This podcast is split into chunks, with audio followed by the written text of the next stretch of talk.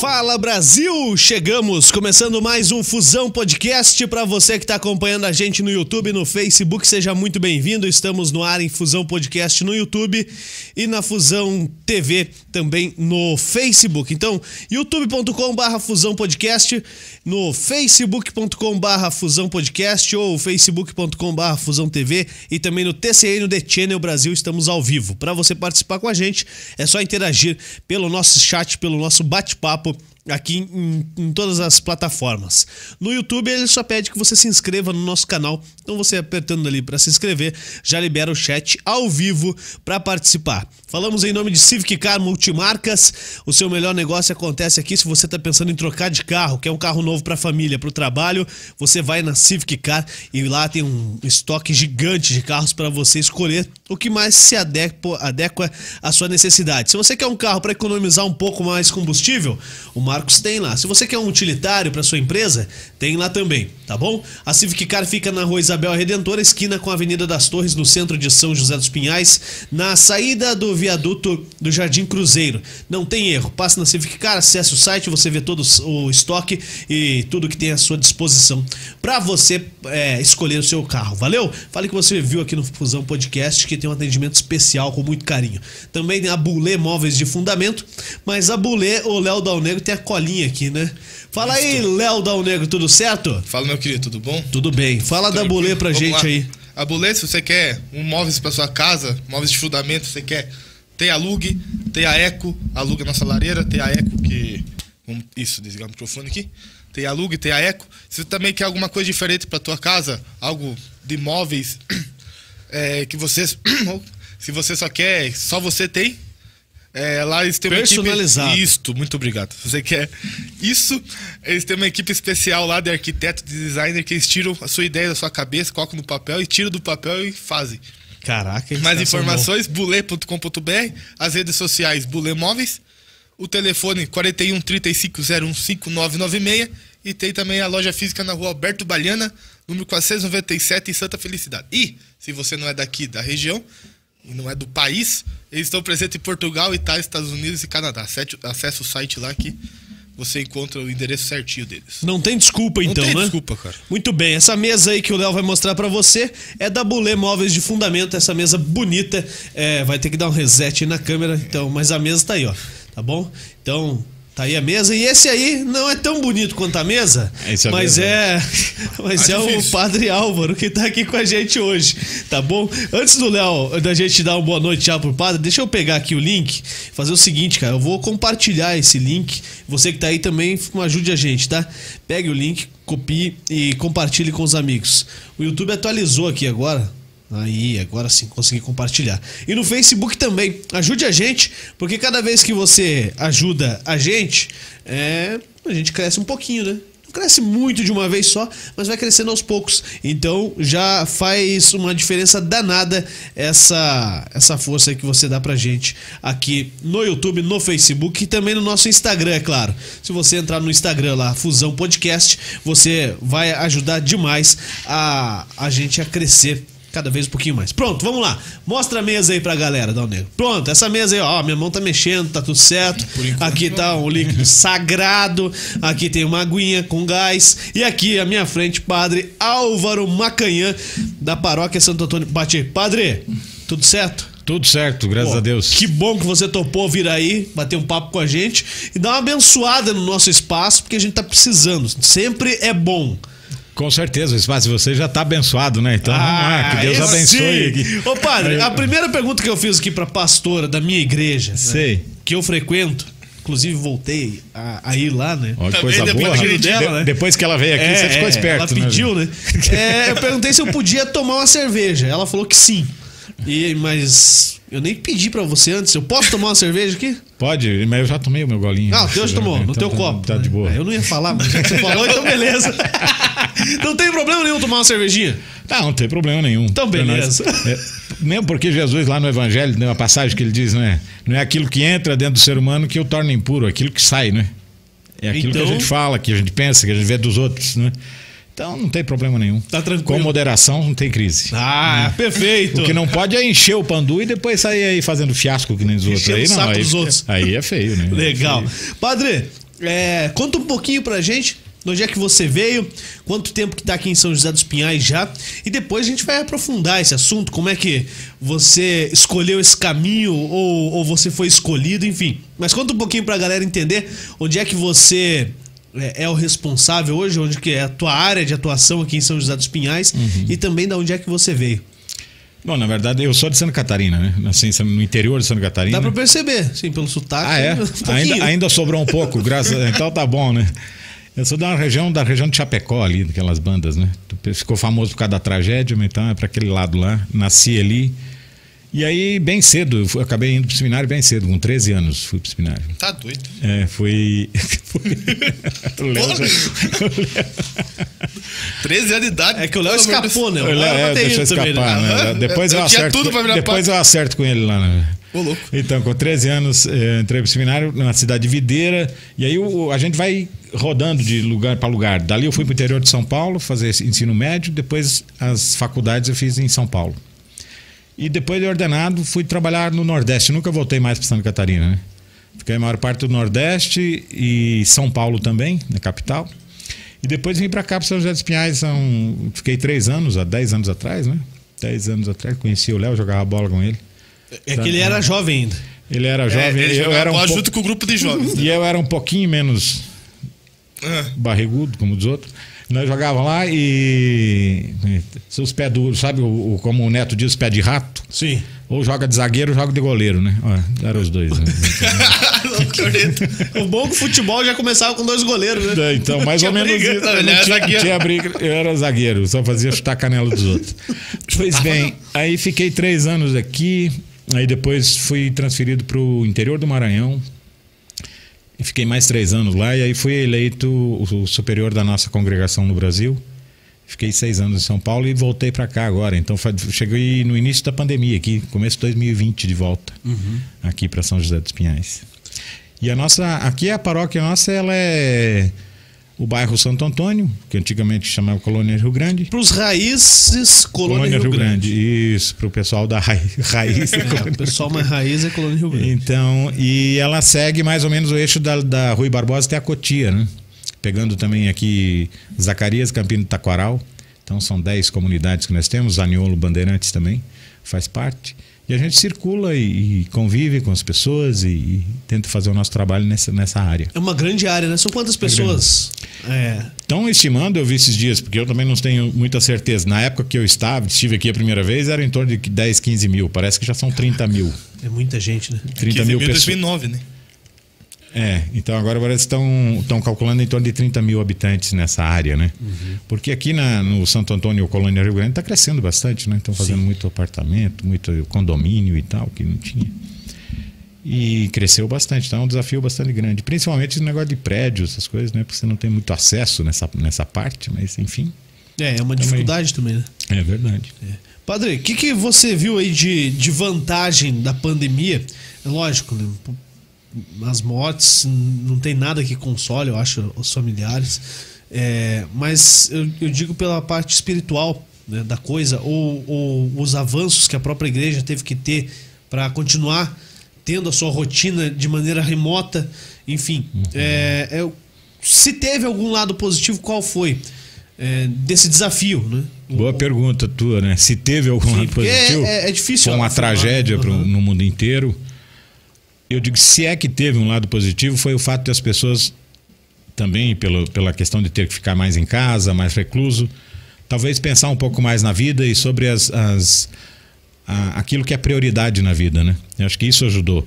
E é isso que a gente chama de espiritualidade, de certa forma. Ajudou as pessoas a pensarem um pouco mais como é que estavam vivendo, que, em que estavam gastando suas energias, suas forças, eh, como se relacionava, apesar de ter crescido violência doméstica, mas muitas pessoas vo- tiveram que pensar bastante sobre a vida, refletir sobre isso, né? Qual o sentido da existência, né? Porque antes com a correria e tal, né, vai tocando do jeito que dá. Se é que teve um, um lado positivo, foi esse.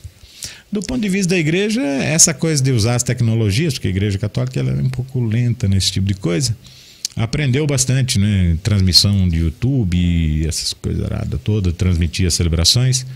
Embora fica um negócio meio estranho, né? Para quem vai para a igreja, não nada que, que substitua a presença física, né? Do encontro com as pessoas, do encontro ali com Deus. Mas se é que tem o positivo, eu diria que essas duas coisas, basicamente, né? As pessoas olharem mais para si, refletirem sobre o que, o que fazem da vida, como estão vivendo. Nesse sentido, acho que fortaleceu a espiritualidade em todos os sentidos.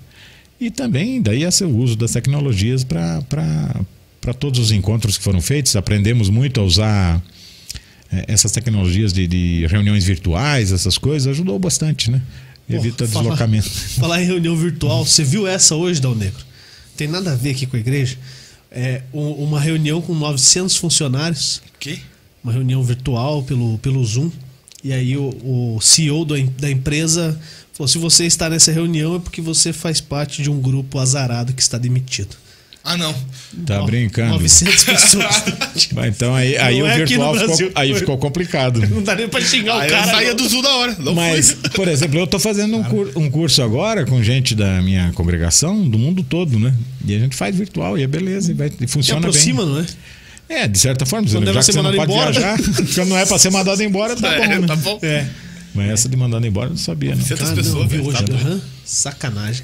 Ô, ô, padre, é eu sou, sou um dos melhores, né? O Dal Negro é um pouquinho melhor que eu nessas Nunca. citações aí.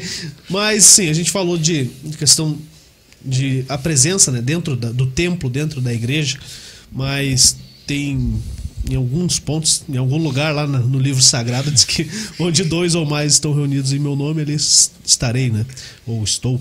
E, e assim, nessa parte, você acha que as pessoas conseguiram aflorar um pouco mais, é, mesmo sem ir para dentro de um templo, eu com minha família, eu com um amigo, é, em algum momento do meu dia ou da minha semana, tirar esse espaço para que a gente possa fazer uma espécie de celebração, o rito que a gente conhece, uma conversa com Deus. Você acha que, que rolou isso? Tá, é difícil aferir né, concretamente, uhum. mas eu penso que sim. Né? Em muitas famílias, em muitas pessoas, isso aflorou, como você diz, né? Porque num momento de crise você começa a, a refletir sobre as coisas que são mais fundamentais, né? Que, que são de fato importantes.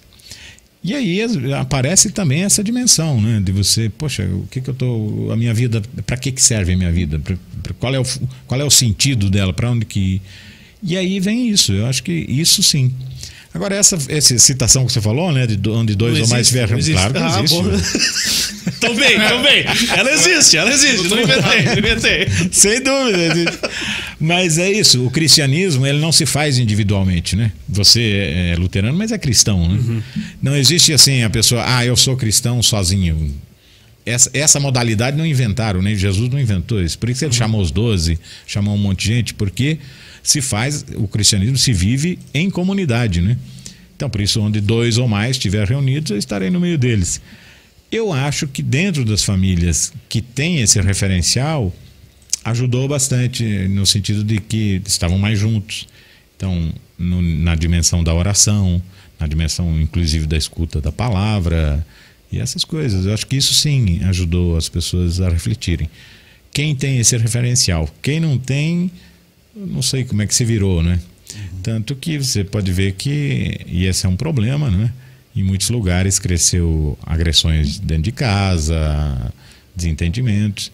Então depende muito como que você conduz a vida. Para quem tinha esse referencial, acho que foi bom, retomou isso é, nesse tempo. Uma né? forma de, de repensar, né? Claro, repensar a vida, porque faz bem, né? Não parece que a gente pensar um pouquinho sobre a vida, sobre como estão vivendo, sempre faz bem, ajuda. É, com certeza. Porque senão ele vai tocando automático, meu amigo. Quando você vê, você se arrebenta, né? Uhum. E, ou tá se arrebentando, ou tá eh, cheio de ansiedade, de coisa arada e não sabe por quê, né? O que, que, que, que você, como padre, mais, mais ouviu nesse período? Ansiedade de. Aconselhamento. Que tipo de aconselhamento as pessoas buscam?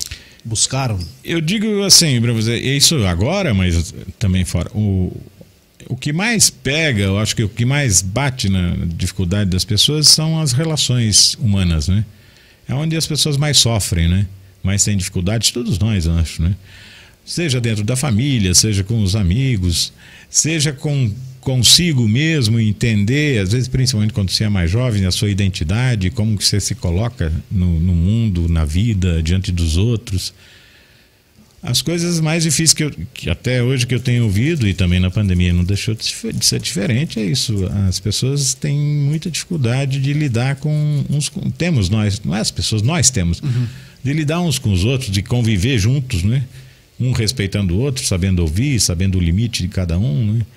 E superar aquilo que nós chamamos de egoísmo. Essa é a maior dificuldade. Às vezes as pessoas acham que, pelo menos na minha experiência, não é o financeiro, não é essas coisas, né? Claro, o financeiro às vezes leva a, pesa muito, a, né? Pesa no sentido que deteriora, principalmente dentro da família, né? Se a questão financeira é muito grave, acaba gerando outros problemas. Mas o que vem, a queixa maior é sobre como lidar com, com uns com os outros, né? As relações entre filhos e pais, entre esposo e esposa, com os vizinhos, com os amigos. É, é mais um pouco isso, né? Com o ambiente de trabalho. Mas as relações humanas é o que mais pega, né? O que é mais, o que mais tenho ouvido, pelo menos, né? Uhum. Ao longo da minha vida toda, não só agora, né? É, é e, e, é o grande, uma grande dificuldade que a gente tem, né? É verdade, porque veja só, se você tá, tá bem, né? Tá bem espiritualmente, emocionalmente, tá bem você é capaz de lutar, de batalhar. Às vezes uma crise financeira é, pesa, né? É difícil, mas você não, não desanima, né?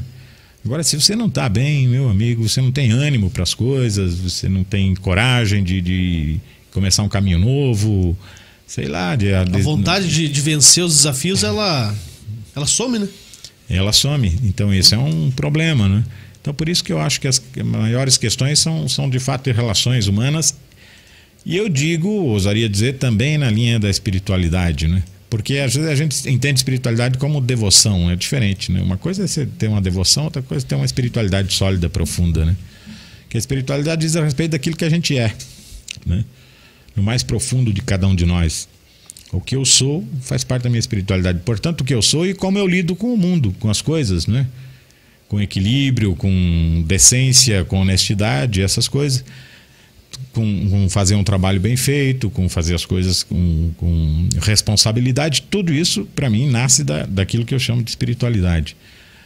Agora, as devoções, né? Não sei vocês na, na Luterano se as têm, mas nós católicos temos muitas. Cita né? algumas aí que eu vou lembrar se eu tenho. tá, tá difícil, né? cite aí, cite aí. É. Não, nós temos devoções a santos. Ah, não, né? santos, santos não. É... Mas às vezes a Bíblia pode se tornar uhum. uma devoção, no sentido que é uma coisa mágica. Você abre lá e tira um um versículo assim. Tem gente que faz isso? Para alguns, sim. Abre, abre, abre a Bíblia tem, lá. Tem o. Fecha o, olho, abre a Bíblia Forte. e bota um dedo, né? Não, tem, tem o Castelo Forte lá, que é Aí... o. Dia após dia lá, vai ler. É tipo um, um diário lá. Então, mas é, é, é, Eu acho que esse não é um modo legal de se ler a Bíblia, enfim. Não. Né? Por isso que eu digo, a espiritualidade é aquilo que é o núcleo da pessoa, que te unifica, né? Que não faz você se, se, ser dispersivo, né? Uhum. Então, isso, isso sim, e, e, nessa, nessa dimensão, às vezes as pessoas têm dificuldade, né? Porque Deus, na verdade, ele não tira nada da vida da pessoa, né? ele acrescenta. Né? E isso, isso é importante a gente ter claro, né? Porque às vezes o pessoal bota um monte de restrições, né? Você é religioso, você, então você não pode isso, não pode aquilo, não pode aquilo. Não, você pode tudo.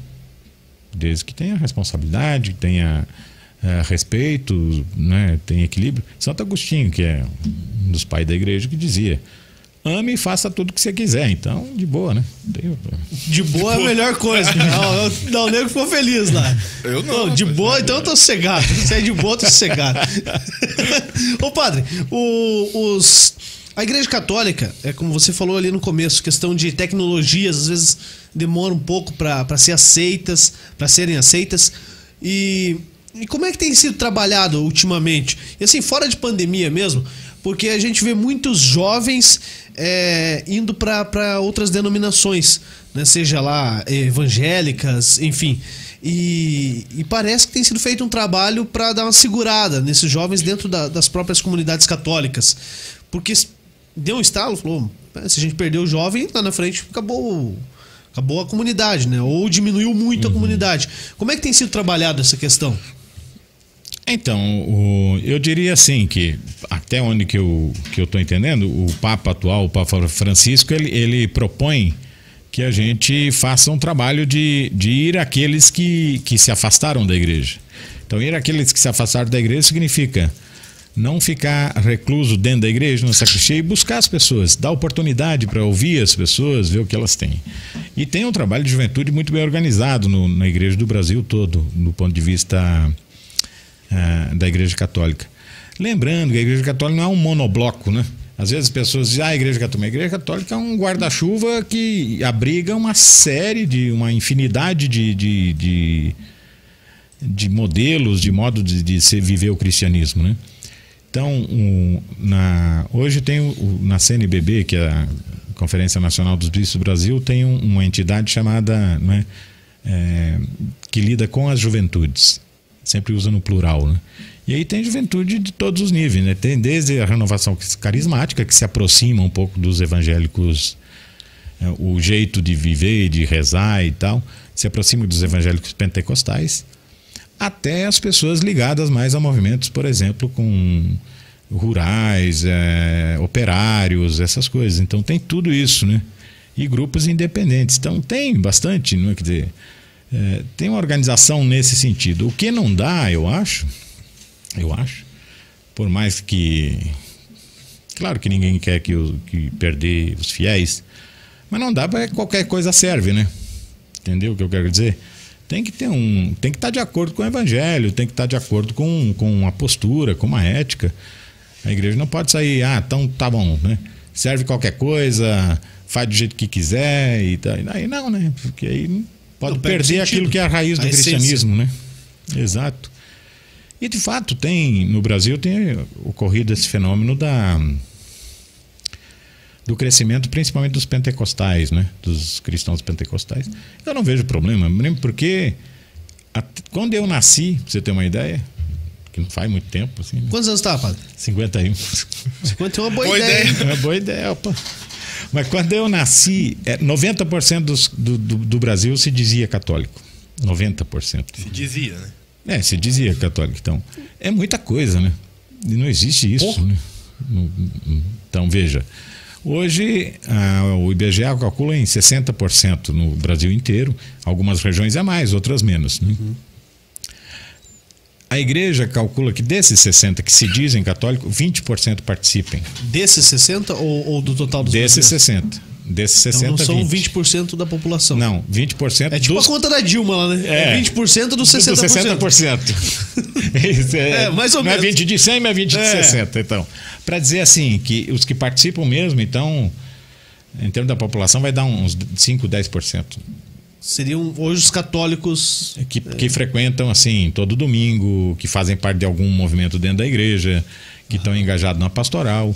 Os, os outros são aqueles católicos que vão uma vez por ano para Aparecida. São católicos. É, né? Se alguém pergunta, são é, católicos. Batiza o filho quando nasce uhum. e tal. Nada, nada contra, mas assim, não tem o uma. melhor é tá pertinho, né? Não tem uma prática, né? Então, e outra. E, então, é isso que eu estou dizendo. Quero dizer que era irreal essa, essa coisa da, né, dos, dos de 90%, quase toda a população ser católica. Não, porque assim, se pega o, o, Brasil se diz um estado laico, né? Sim. Mas todos os feriados que, que rege o, o calendário oficial do Brasil são os feriados católicos, né? Ah, mas aí, aí tem uma história, né? Aí tem uma história, porque assim, quando os portugueses chegaram no Brasil, a religião oficial do, do, do país, do, na época do, do descobrimento, reino, né? até 1899, a religião oficial do Brasil era o catolicismo. E ao longo desses. Então, quase um quarto. Não. Só um, um quinto do, do, nosso tempo de vida não é, não é a religião oficial no uhum. Brasil, o catolicismo. E por isso que, historicamente, essas datas foram, foram estabelecidas. Né? Ah, a mais recente, eu acho que foi a de, de, justamente Nossa Senhora Aparecida, mas foi em 1930, com o Getúlio Vargas, que fez um. Essa é a última data. Desse tipo, né? As outras foram todas antes, no tempo que o Brasil era. Tinha era uma, uma, religião oficial. Oficial, que era o catolicismo, né? Porque ah, tá veio, de, veio de Portugal. E aí que, claro, você pode ver também o tanto de cidade que tem nome de santo no Brasil, uhum. estados que tem nome de santo, acidente São geográfico, José. São José dos Pinhais. Por, por conta disso, porque quando veio que não tinha nem não tinha outra religião, era o catolicismo. Tinha aqueles que vieram com os escravos e tal, né, dos, dos negros. Tinha as indígenas, mas não contava do ponto de vista do Estado, né? É, então e- tem, tem um motivo histórico para Tanto isso. que né? os índios começaram a ser uma catequese, né? Sim, sim. Embora hoje eu tenha que dizer que a Igreja Católica não faz mais aquela catequese com indígenas. Tem missões eh, católicas junto aos indígenas na Amazônia, que eu conheço, principalmente os padres salesianos, que ainda tem. Mas a missão não é mais para converter os índios para o catolicismo. É para ajudá-los né, a valorizar a cultura deles. Isso há 500 anos atrás foi, foi né? Que chegava e convertia e tal. Hoje não mais. É para ajudar os índios a entender, a fortalecer a identidade deles, eh, se integrarem na sociedade, ou, ou se não quiserem se integrar, então eles dão apoio para que conquistem a sua terra e tal. O trabalho da Igreja Católica hoje é mais com, claro, são poucos indígenas no Brasil. Mas não tem essa ideia de ir lá para converter mais os índios. Esse, esse trabalho não se faz mais dentro legal. do catolicismo. Nem no- nas igrejas luteranas, porque existe um órgão. Não sei se é luterano, você conhece? Vai ver que não sabe. Quer ver que não sabe? Não, você tá falando, eu confio. O padre não vai Que é- mentir aqui, não. Existe um órgão. Ai, agora jogou Tô falando, cara. Que chama CIMI, que é Conselho Indigenista Missionário. E esse órgão é a Igreja Católica e as luteranas, pelo menos uma delas, né? Eu acho que é a ILB, ou não, não Uhum. sei qual das duas, faz parte, faz junto. Às vezes é um luterano que coordena. E fazem esse mesmo tipo de Não, e trabalho até, e até porque, como a, a pastora a Juana veio aqui, é, explicou, né? Tem muitas ações que são Conjuntos, conjuntas. São conjuntas. Na minha cidade fazia muita coisa conjunta. E lá a paróquia luterana é maior do que a católica, em termos de gente, de população. Por conta que eu tô, eu nasci quase na divisa com a Argentina. O último tem um município na frente. Aí é divisa com a Argentina, lá no fim do mundo. Então quando a, a empresa, a empresa Argentina, né? a empresa colonizadora eh, colonizou esse último município, eles só deixavam entrar lá descendentes de alemães católicos. Então os descendentes de alemães que vinham não podiam entrar naquele município, ficaram pararam no município que eu nasci, Qual que é mesmo lá? O... Mondaí. Mondaí. Por isso que lá os luteranos são bastante É, numerosos, bem forte, bem forte. número. E sempre se fez trabalho em conjunto, não tem, não tinha essa coisa de briga, né? Claro, a briga teve lá 500 anos atrás, mas nem- depois Não, de não 500 vai ser anos. agora que a gente vai resolver. Depois de 500, não, mas depois Não de vai 500 anos tem que, aprender, né? tem que aprender alguma coisa. né? Lógico, lógico. Só essa igreja, essa igreja mais novinha que ficam brigando, achando que são. Aí, Como é que você vê isso aí, padre?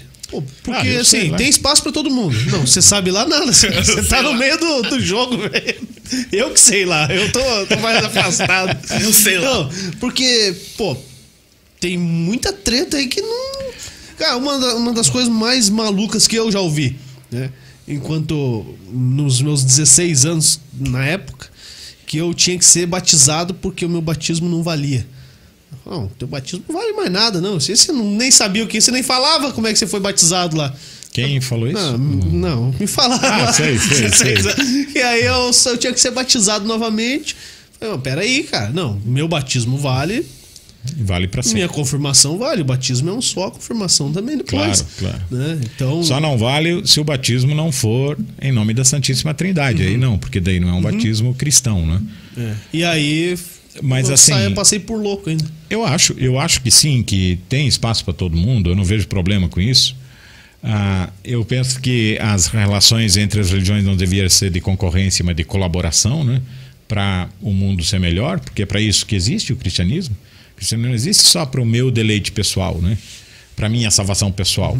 Ele existe para tornar o mundo que a gente vive parecido com o que é o reino de Deus que Jesus anuncia, então a coisa do amor. Agora existe essa coisa da disputa, né? De alguns, isso é um fato, tem, né? O que eu me incomoda, e aí pode ser dentro da Igreja Católica ou fora da Igreja Católica, é o modo como algumas pessoas apresentam o ser cristão. Que quando você vai olhar no, com o Evangelho, não bate muito, né? Não tem muito a ver, né? Essa coisa da prosperidade, por exemplo, que está muito em moda agora, não está moda agora? Sim. É, ser cristão é prosperar. Aonde que você acha no Evangelho? Eu não vi nenhum, não tem nenhuma passagem que Jesus fala disso. né? Eu não estou dizendo que não possa prosperar e que não deva, né? que não faça parte, todo mundo. A palavra prosperar é feia para começar, né? Melhorar na vida é melhor. né? Mas mais abrangente. Mais abrangente. Mas assim, o, o- quando se fala prosperar, você dá muito acento ao financeiro, né? O que Jesus dava o acento era na, na, na- na mudança da vida da pessoa, né? Você se tornar uma pessoa melhor junto com aqueles que convivem contigo. Não, era, não tinha a conotação financeira. Isso é pegado lá do Antigo Testamento, de alguns trechinhos do Antigo Testamento, e se coloca isso como cristianismo. Então, por exemplo, esse tipo de coisa eu não, não vejo, eu não acho que tem a ver com ser cristão um negócio desse, entendeu? O, o cristianismo passa por outras dimensões. Então, se tem uma igreja que acentua só essa dimensão, sabe? E o tempo inteiro, aí eu não sei se é bem cristão mesmo. Teria que olhar, não, tem, ler, tem ler melhor o evangelho. É, eu, eu, eu compacto dessa, desse, desse modo de pensar. Porque eu acho que, assim, ah, mas a minha é melhor que a tua. Não, já quebrou a conversa, não, melhor claro, não conversar, claro. né? E, e também quando assume um ponto de vista só do financeiro, por exemplo. Pois é. Não, aqui você. quanto maior a tua doação, maior é o retorno. Claro, e a referência, ah, a referência de qualquer igreja cristã é Jesus Cristo, por isso que se chama cristã. Então não dá para a gente fugir, né? Seja católico, seja luterano, seja qualquer evangélico, seja qualquer denominação. A nossa referência é Jesus Cristo. Não é nem o Papa, não é nem o padre, nem o bispo, nem o pastor, não, não pode ser. Uhum. Porque senão você está tá na roça, né? Não, dançou. É, dançou. Então, ou é Jesus Cristo ou não é cristão. Entende? Essa, essa, essa clareza, às vezes, nos falta como um todo, né? É que eu vou dizer uma coisa para você: a situação do nosso povo, às vezes, é tão dramática, né? Que as pessoas. Que sentido se diz? De, de todos, de sobrevivência mesmo, né? De poder viver, de saúde, de doença, de questão financeira também, que a pessoa onde ele acha que tem uma tábua de salvação, ele vai buscar, né? Às vezes sem muito critério, né? Achando que é por ali mesmo. Eu já não entendo, eu não sei por que, que as pessoas mudam de religião. Tem lá seus motivos, né? Mas se for para uma religião que ele vai ser um cristão melhor do que ele era aonde que tá que estava antes, tá bom, tudo bem, né? Agora se for para não ser cristão, aí não sei como é que faz. Fica difícil, né? Pois é.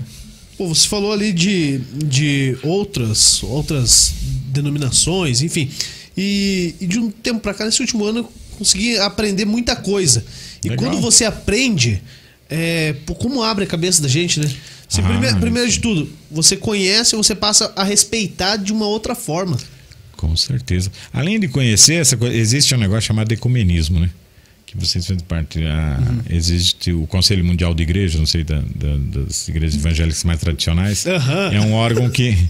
Que faz parte. Quase quer me quebrar, cara. Não, é sério. É, sabe que. Não, eu tô concordando, vou não, Mas é verdade, existe o Conselho Mundial de Igrejas, que é, é um, grupo, é, é, um grupo das igrejas é, evangélicas que surgiu na Suíça. Por que, que eles fizeram isso? Porque quando eles se deram conta, agora eu não lembro exatamente quando, mas foi já no início do século XX, eu acho que começou, que na África eh, eh, iam as várias igrejas evangelizar lá na África, né? E aí o que acontecia? Todos eram cristãos, todos falavam em nome de Jesus Cristo, começavam a brigar uma com a outra. Tá sensacional, aí, aí, né? Disse, Pô, mas que evangelização é essa? Em vez de você gerar unidade, tirar o pessoal guerra. lá da, da, da, daquelas regiões, você gerava conflito. Então se reuniram né, e constituíram o Conselho Mundial de Igrejas para dizer assim, peraí, né, a nossa, a nossa referência, aquilo que eu estava dizendo, a nossa referência é Jesus Cristo. Por que, que, a Igreja Católica não faz parte do Conselho Mundial de Igrejas? Porque a, repre, a representação dentro desse órgão é por, por tamanho. Por, então, por exemplo, se você tem 10 membros, você tem um representante. Se você tem 100, tem 10 representantes. Se a Igreja Católica entrasse, ficaria muito desproporcional. desproporcional, porque ela teria muito mais da metade dos membros daí. Não, então, é, mas ela faz um bom diálogo que a gente chama de ecumenismo com o Conselho Mundial de Igreja, Igreja Católica. E isso, claro, muitas igrejas não aceitam esse diálogo ecumênico, mas eu acho que no futuro, daqui a um tempo, vai caminhar para isso, né? Ah, porque que, caminha? que testemunho que a gente dá de ser cristão se a gente fica se brigando um com o outro, não é? Quer dizer, aqui é porque no, no nosso país ah, no, no, Brasil, mesmo tendo várias igrejas, mas quase mais de 90% se dizem cristãos, né? Uhum. seja de qual denominação que for. Então você não se dá muito conta, mas quando você tem que ir para a Ásia, por exemplo, que 3% da população ou 5% é cristão, e lá tem várias igrejas, você vai ficar brigando entre si, diz que. Você vai morrer. Pois é. é como o, o, Gandhi, o Gandhi que foi o libertador da Índia, que não era cristão, era hindu, né? Ele dizia: o problema da, das igrejas não é o problema da, do cristianismo não, não é Jesus Cristo, são as igrejas. Jesus Cristo está ótimo. Eu seria cristão se fosse só por causa de Jesus Cristo, mas por causa das igrejas não sou. Que ficam brigando. não dá para tirar a razão dele. Então, isso é muito chato, né? A gente não pode esquecer. Todo aquele que se diz cristão tem que ter Jesus Cristo como referência. E aí você vai buscar. A principal fonte é nos quatro evangelhos que nós temos, né? Nas cartas de Paulo e depois tudo mais. Mas ali é o principal, né? Muito bom. Ô, ô, padre, e dentro do próprio catolicismo existe é, duas principais igrejas católicas, dá para dizer sim ou não? Não, dentro do catolicismo. Uh, o Dal sabe mais do que eu. Aham, tá bom. O romano, que tem, dentro do catolicismo romano, que é a igreja maior, vamos dizer assim. Que é onde está o, o, Papa Francisco. É, que o Papa Francisco nos, nos é o ponto de unidade ali, em uhum. torno, né, que gera unidade. Aí existem muitas igrejas por conta das culturas que vieram diferentes. São igrejas com modo de celebrar diferente. Mas tudo isso. Tudo é junto. católico, tudo é a mesma coisa. A mesma doutrina, os mesmos sacramentos, a mesma palavra, tudo igual, né? Algumas coisas, alguns costumes são diferentes. Então, o jeito, por exemplo, os ucranianos, não tem muito aqui. no Marcelino, na, uma igreja lá da outra. É, no Marcelino são duas igrejas católicas, né? Sim. A São Pedro e a outra, não sei, o padroeiro, que é, que é dos ucranianos, mas as duas são católicas normal. Né? Das duas obedece ao Papa, vamos dizer assim, né? As duas conversam com Roma. Conversa com Roma e conversa entre si também, né? Celebram entre si, só que na ucraniana, por exemplo, eles rezam em ucraniano, quem é que entende? Só os ucranianos. Né? Só... E tem um e jeito. Olha lá, tem usar que nem vai. e tem um jeito diferente de, de, de, rezar. Então tem 23 igrejas nesse sentido, que são católicas, mas. Então, 23? É, aqui tem essa que é ucraniana, tem umas que são siríatos, egípcia. É muito do local onde elas, elas se desenvolveram. Então tem a sua língua própria, essas coisas. A maior delas é a latina, que a gente chama, que é a romana, né? que, uhum. que tem sede em Roma, né? que somos nós, né? o jeito nosso de celebrar. E, e fora essa, tem fora de Roma tem a anglicana, é isso? Não, aí tem tá assim, também, ao longo da história, no ano de 1053, ó, tô bom de idade. É, quer dizer, tudo você vai falar aqui, houve, a gente vai acreditar. Houve, houve uma, é você não pode mentir aqui. É. Houve uma grande, uma primeira grande divisão dentro do, do cristianismo, que foi aquilo que se chamou do lado de Roma, Ocidente, chamou Igreja Romana, Católica Apostólica Romana, e do Oriente, que era a sede em Constantinopla, onde hoje é Istambul, né? a cidade, ficou a sede da Igreja Católica Ortodoxa. Ah, ortodoxa. Né? É. E, e, tem aqui em São José dos Pinhais? No Brasil tem. No Brasil, São José. No, no tem. Brasil tem. E, eles, e, a conversa também? Conversa? A conversa, só que esses eles não têm como. O, eles têm o patriarca deles. Não o, tem o, Papa. O Papa não, é, o, não é o, não é o líder. Chico lá. É, não é o Francisco, que é o. Parceiro. Que é, o, é argentino, mas é parceirão. É o único defeito dele é perfeito, né, cara? O único defeito dele é o tá Mas assim, é, são, são igrejas uh, que têm basicamente a mesma, a mesma doutrina também. Mas aí não reconhecem o Papa como ponto de unidade, né? Sem os patriarcas. Então tem, tem a grega, tem a russa, tem chamadas igrejas ortodoxas, né? Foi o chamado primeiro grande cisma, né?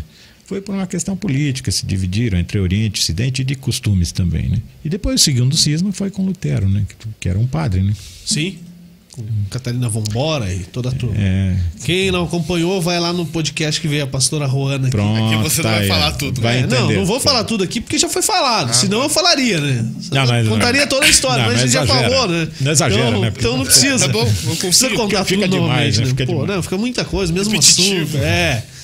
É. Pô, esses dias eu assisti um, um filme. A gente assistiu um podcast nosso. Chamado. Assisti também, os dias que eu não vi, eu assisti. Fiquei em casa acompanhando é, Dois Papas. Assistiu já? Assisti, muito Pô, que bom. Que filme sensacional, meu. É que trata do Francisco e do Bento XVI, uhum. né? Que estão vivos. E os caras fizeram de uma maneira muito profissional e muito parecida, eu acho. Muito, muito legal aquele, aquele filme o diálogo que eles estabelecem, uhum. os diálogos são o melhor que tem, né? É, é uma conversa dos dois. E tu dois. sabe que eles foram buscar os diálogos em jornais, em artigos que os papas escreviam, documentos que eles escreviam, eles não tiveram acesso a, aos papas mesmo, para não conversar. Mas a igreja é tão fechada assim, ó. É, papa, né? Difícil você chegar lá e. Né? É verdade que o papa conversa com Deus? Todos nós conversamos Não, com mas Deus. sim. É, é uma via de mão dupla? É uma via de mão dupla lá? Não, o papo conversa com Deus do mesmo jeito que eu e você. É mesmo? É, sim, senhor. Não, porque do mesmo jeito. Tinha um amigo meu que, que falava que o Papa ouvia as instruções direto do homem lá em cima. Né? Não, o Papa é, conversa com Deus nas suas orações, na, na escuta da palavra de Deus, né? Na, nas celebrações que ele faz, Nossos momentos de oração pessoal e de silêncio, é assim que ele conversa com Deus, do mesmo jeito que nós. A diferença que tem é que é um cara que tem muito mais sabedoria, tem muito mais conhecimento, tem muito mais é, estrutura e cabedal do que nós, né? Mas, O assim, padre ele- falando isso, pensa nós. Você já pensou em ser papa, padre? Sabe que, tu papa. sabe que não, candidatar. ninguém, mas tu sabe que todo batizado católico é candidato a papa. O Dal Negro pode ser Opa, papa. Caraca, aí, É. podia ser o primeiro Pode. papa da O Negro. Penso, é Já tem verdade. tudo na vida, já tem tudo ao negro na vida. Porque é o seguinte, a regra da igreja não é que tem que ser bispo, padre ou coisa para ser papa. Um Pra ser lei- eleito? Pra pra ser eleito, ele, né? ele pode escolhido, ser, escolhido. O o Léo pode ser.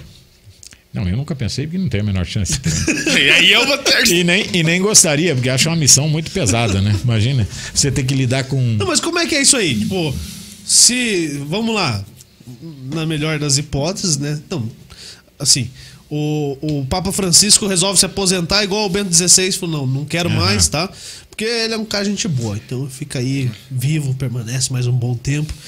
Mas chega lá e fala: não, tô renunciando ao papado. É assim? Então, E aí, os, no- quando eles juntam lá, eles podem escolher qualquer um.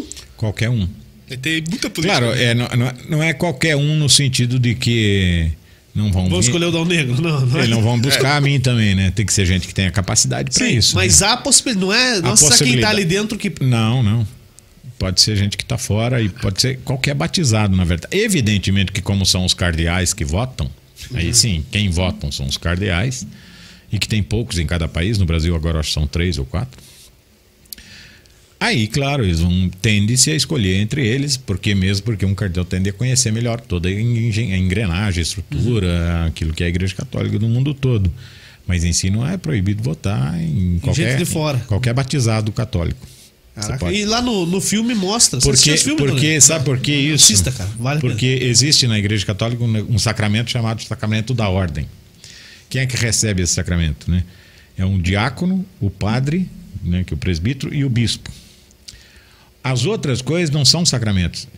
Esse sim, esse não é para qualquer um, é para quem faz todo, se sente chamado, vamos dizer assim, por Deus, a igreja. Esse, uma vez dado o sacramento, para sempre, né? Por isso que o padre que sai e casa, ele não deixa de ser padre, só ele é casado. Pode exercer a sua função, né? Não pode mais exercer? Não pode exercer como, como padre, mas ele continua padre, por, causa, por, por, por, por conta do sacramento, que é uma coisa. Né? As outras coisas, cardeal, essas coisas são títulos, né? Papa são títulos, então isso aí não precisa. Entendi. Não precisa ser padre, ser ordenado para receber essas coisas. Né? E, e como é que funciona lá é, a questão da votação? São dois terços para eleger? É maioria, né? Maioria? Maioria absoluta. É, é, maioria absoluta. Então, quando vota. Claro, é, é, se deu maioria absoluta, sai a fumacinha branca, né? Então é metade mais A um. gente não vamos fica dizer. sabendo quantos votos foram. né? Não, fica sabendo. Fica, tem, sai nos jornais até, inclusive. Não, Quanto- jornalista é um bicho. quando cada. Quanto cada porque, porque eles anunciam. Atrás. Chega um momento que eles anunciam quanto cada um recebeu, sabe? É, eu não me lembro agora, mas agora no- na eleição do Francisco tem lá. Se você for buscar nas notícias, tem. Quanto que Consegue se encontrar. consegue encontrar Fácil. quanto Não, cada legal. um recebeu. É. Legal, o Dal Negro falou a questão de, de igreja fechada e tal, né? Do- dos, quando a gente falou das conversas, os diálogos do- dos papas. E, e ali acho que nem em questão da igreja mesmo, mas teria que ser uma conversa muito franca dos dois para que se tivesse aquelas. é, aquelas referências, né? Então acho que seria bem, bem complicado mesmo. Mas o quanto que a igreja deixou de ser fechada ultimamente? Bom, eu não sei, eu posso falar da minha experiência, daquilo que eu conheço. Que né? você viveu. E eu já tenho um 25 anos de padre já no. no- no- Metade da vida. met- mais da. É, É, Menos, metade. né? um quarto da 51. vida com o padre, né? Metade da vida, desculpa, verdade. Ô mãe, calma aí, vamos tirar essa água aqui, tá batizado. Tô ruim. Ah, eu, eu, eu, São 51 anos, pô. eu tava entendendo que ele tava calculando a minha vida pra Não, frente. não. Tá, entendi. Ah, tá, não. Entendi. Metade da vida, certo. Eu espero viver um pouquinho mais, né? Eu espero que você viva muito mais. Metade da vida, tem razão. Então, e assim, o que eu, existe, é porque, como eu te falei, a Igreja Católica não é uma coisa, um bloco rígido, né? Existe dentro da igreja alguns movimentos que são mais fechados. Mas não é a igreja como um todo, aquilo que a gente chama de a igreja povo de Deus, que inclui aí o Papa, os bispos e, e a grande maioria, é muito aberta. Né? Claro, tem valores que a igreja não abre mão, né? Mas acolhe todo mundo e, e tal. Agora, há grupos, por exemplo, vamos citar aqui para depois. Né? Vocês, têm muita, vocês têm muita audiência não? Não. Então tá de boa. Talvez. Tá assistindo. Fala aí, talvez dê audiência. Por exemplo, Ajuda a gente aí. por exemplo, tem um grupo chamado Opus Dei, vocês já ouviram falar, Não. né? É um grupo que surgiu na Espanha e tal. Eles são de uma- da ideia de uma igreja mais fechada. Então tem grupos assim, que, que querem voltar um pouco a 500, a 600, a mil anos atrás, nesse, entendeu? Então, há grupos nesse sentido, mas a igreja, se você pegar os documentos que o Papa Francisco escreveu, os últimos agora, são belíssimos de ler, né? Que ele escreve sobre santidade, sobre a ecologia, sobre fraternidade. Vale a pena. Para qualquer aí, não digo só para católico, para qualquer pessoa, porque tem uma riqueza muito grande. E é de, um- de uma abertura muito grande. Porque você tem que, é de novo, né? Você olha para Jesus Cristo, quem que Jesus excluía?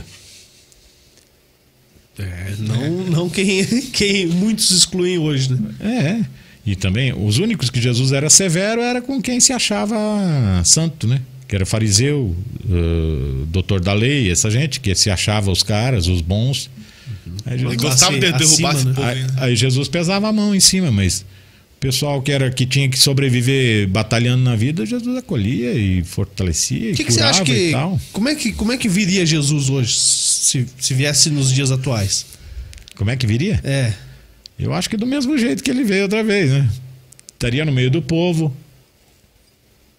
Diria as mesmas coisas que disse, porque não perderam valor até hoje. Né? São muito atuais, né? São muito atuais sempre, né? A palavra, eh, o que Jesus propõe sempre foi atual e sempre vai ser, né? Claro que cada época tem as suas nuances, os seus modos de viver e de mas ele seria não seria muito diferente daquilo que foi.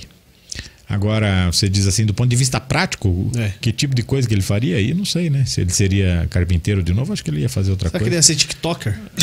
É, podia ser youtuber, por exemplo. É, Ou motorista chegar de mais- Uber, não chegar pra mais pessoas, né? É, com certeza. Então, mas... Motorista de Uber, coitado. Aí a, a profissão, não sei, não é? O, é, exatamente de que modo, né? Mas que ele faria as mesmas, eu acho que anunciaria as mesmas coisas que anunciou, falaria as mesmas coisas, proporia as mesmas propostas que estão no Evangelho, não faria diferente. E não sei se não seria bem compreendido como foi na sua época. né? Até pior, eu acho. que até pior, hein? Então, essa é uma questão. Acho que a gente, como, como a, a comunidade hoje comportaria com, com Jesus aqui. Alguns ficariam escandalizados, com certeza. Ficariam escandalizados, eu tenho certeza disso, como, do modo como ele, ele agiria. Né? De acolher as pessoas, de ter cuidado com regra demais. Que Jesus disse. Né? Duas, a lei se resume em duas coisas, né? Ame a Deus acima de todas as coisas e o próximo com você mesmo. Aí está toda a lei. Não sei por que a gente tem dificuldade tanto assim de entender isso daqui, né? Pois é. Difícil, né? Como é difícil. E. E, e, e aí fugiu. Ah, voltou Não, mas normal, Voltou, cara. começou normal. voltei Mas eu queria, É vo- voltando, voltando que você falou da igreja, da, da- já que eu sou, nós somos- eu sou católico, da igreja católica, que eu estava te dizendo, a igreja católica, então, é, é, um, é como um guarda-chuva e embaixo tem uma série de, de coisas. Você tem desde de movimentos ligados a. Por exemplo, que tem uma espiritualidade mais da libertação, que eles chamam, já viu falar em teologia da libertação, essas coisas, né? Tem gente assim que, que acha que, que o cristianismo ele é fundamentalmente social, né? então é lutar por melhores condições de vida do ponto de vista social, e aí se organiza nesse sentido. Então, movimentos camponeses, e a igreja reconhece, camponeses, operários, essas coisas, até, até movimentos que são mais, mais ligados a, como é que eu digo, a, a um momento mais pentecostal, né, que é mais o jeito de celebrar parecido com com as igrejas pentecostais, né, essas que a gente vê na televisão e tal. Então, dentro disso, de um extremo ao outro, tem uma infinidade de entidades. E a igreja também tem, tem umas, uma, muitas, muitas chamadas congregações, que é outra coisa, né, que o pessoal às vezes não conhece, né? Porque não é que os padres, falando só daqui da, da igreja nossa, não, são duas modalidades de você exercer o seu ministério sacerdotal. Uma que você é ligado a uma congregação, como é o que é o meu caso, que, que são congregações? É o que os franciscanos, jesuítas, eh, maristas, esse povo são grupos dentro da Igreja Católica que pega uma dimensão de Jesus e acentua aquela dimensão. Né? Por exemplo, os maristas não trabalham muito com escola, não, são, não administram a PUC aqui e tal, né? Porque eles pegam a dimensão de Jesus como educador. Eles, é, é, Esse é o ponto principal esse é o ponto eles. principal deles, né? Evangelizam através disso. É onde eles centram mais força, né? E assim, né, assim vai. né? Então, e aí tem uma infinidade, masculinas e femininas, muitas, muitas, muitas que chamam de freira e frei, né? Mais popularmente conhecido, né? Chamam de irmãs também. São do patronato aqui, por exemplo, são as salvatorianas, que é da mesma da mesma congregação que eu, da mesma né, salvatorianas que chama, nós somos salvatorianos. Por que que chama assim? É o apelido que dão do, é, pro nome. Por quê? Por que, que dá esse apelido? Então, porque cada um, por exemplo, os maristas é porque eles se identificam com Maria, Sim. da educadora de Jesus, então chama-se maristas, né? Ah, jesuítas porque eles são chamados Sociedade de Jesus, então jesuítas. Né? Nós somos Sociedade do Divino Salvador, porque o nosso, a nossa dimensão que nós queremos acentuar, que está no Evangelho de João, é tornar Jesus conhecido. Então essa é a nossa, nosso o pontinho, o ponto em que nós é a nossa proposta. E aí, claro, tem toda uma outra dimensão, mas e aí Sociedade do Divino Salvador Salvatorianos, já, é assim né, que, que funciona. Então tem muitas, muitas, muitas dessas congregações no mundo todo dentro da Igreja Católica, mas tem toda uma organização, tem todo um governo, tem todo um um jeito de você conduzir a vida. Esses, esses como eu, assim, que a gente então não não pertence a uma diocese. Nós não podemos ter, por exemplo, nenhum bem, não podemos ter nem nada no nosso nome, essas coisas assim. Já os né? diocesanos podem ter, né? É, daí quem, quem é vinculado à diocese aqui de São José dos Pinhais, que tem a catedral ali, não tem? A matriz? É, que chamava. A igreja matriz- matriz agora é catedral. É, isso? catedral, isso, isso. É a igreja grande da 15 de novembro. É isso. Essa mesmo. Já que já daqui, é sacanagem. Grande pra É porra, catedral porque é sede de diocese. meu. Ah, bom, achei que era porque era grande. Não, é porque é sede de onde, onde o bispo. Bora, pé. Eu fui, fui num casamento ali quando era pequenininho. Que aí casamento de rico, pô. É, não, não foi de- diocese? Não, mas espera que você já vai entender. Aí dali a gente foi na festa, quando acabou a festa, o cara tinha liberado mais cerveja do que os noivos podiam pagar. Ah, não. É. Aí, Aí- Aí o, pai, aí o pai falou pro cara, falou, "Ah, tem uns talão de cheque lá em casa, se aguentar uns dias aí, eu posso usar eles aí. Aí o cara acompanhou a gente com 38 na cinta. o pai, o pai era padrinho. Aí, aí Ah, porra! vai estar esse casamento. Porque não chama, faltou Maria ali. Senhor, eles não têm mais vinho. né? Não, faltou, faltou o cara parar Mas de, tudo que ele disser. parar de largar cerveja pro povo. Cara, vai beber aí, tem um freezer. Pô, mas aí é dureza também. Né? Tá de sacanagem. Então, como é esses padres que são ligados a- ao bispo, aí, aí eles ficam dentro da, da Diocese de São José dos Pinhais. São 14 municípios aqui na região, né?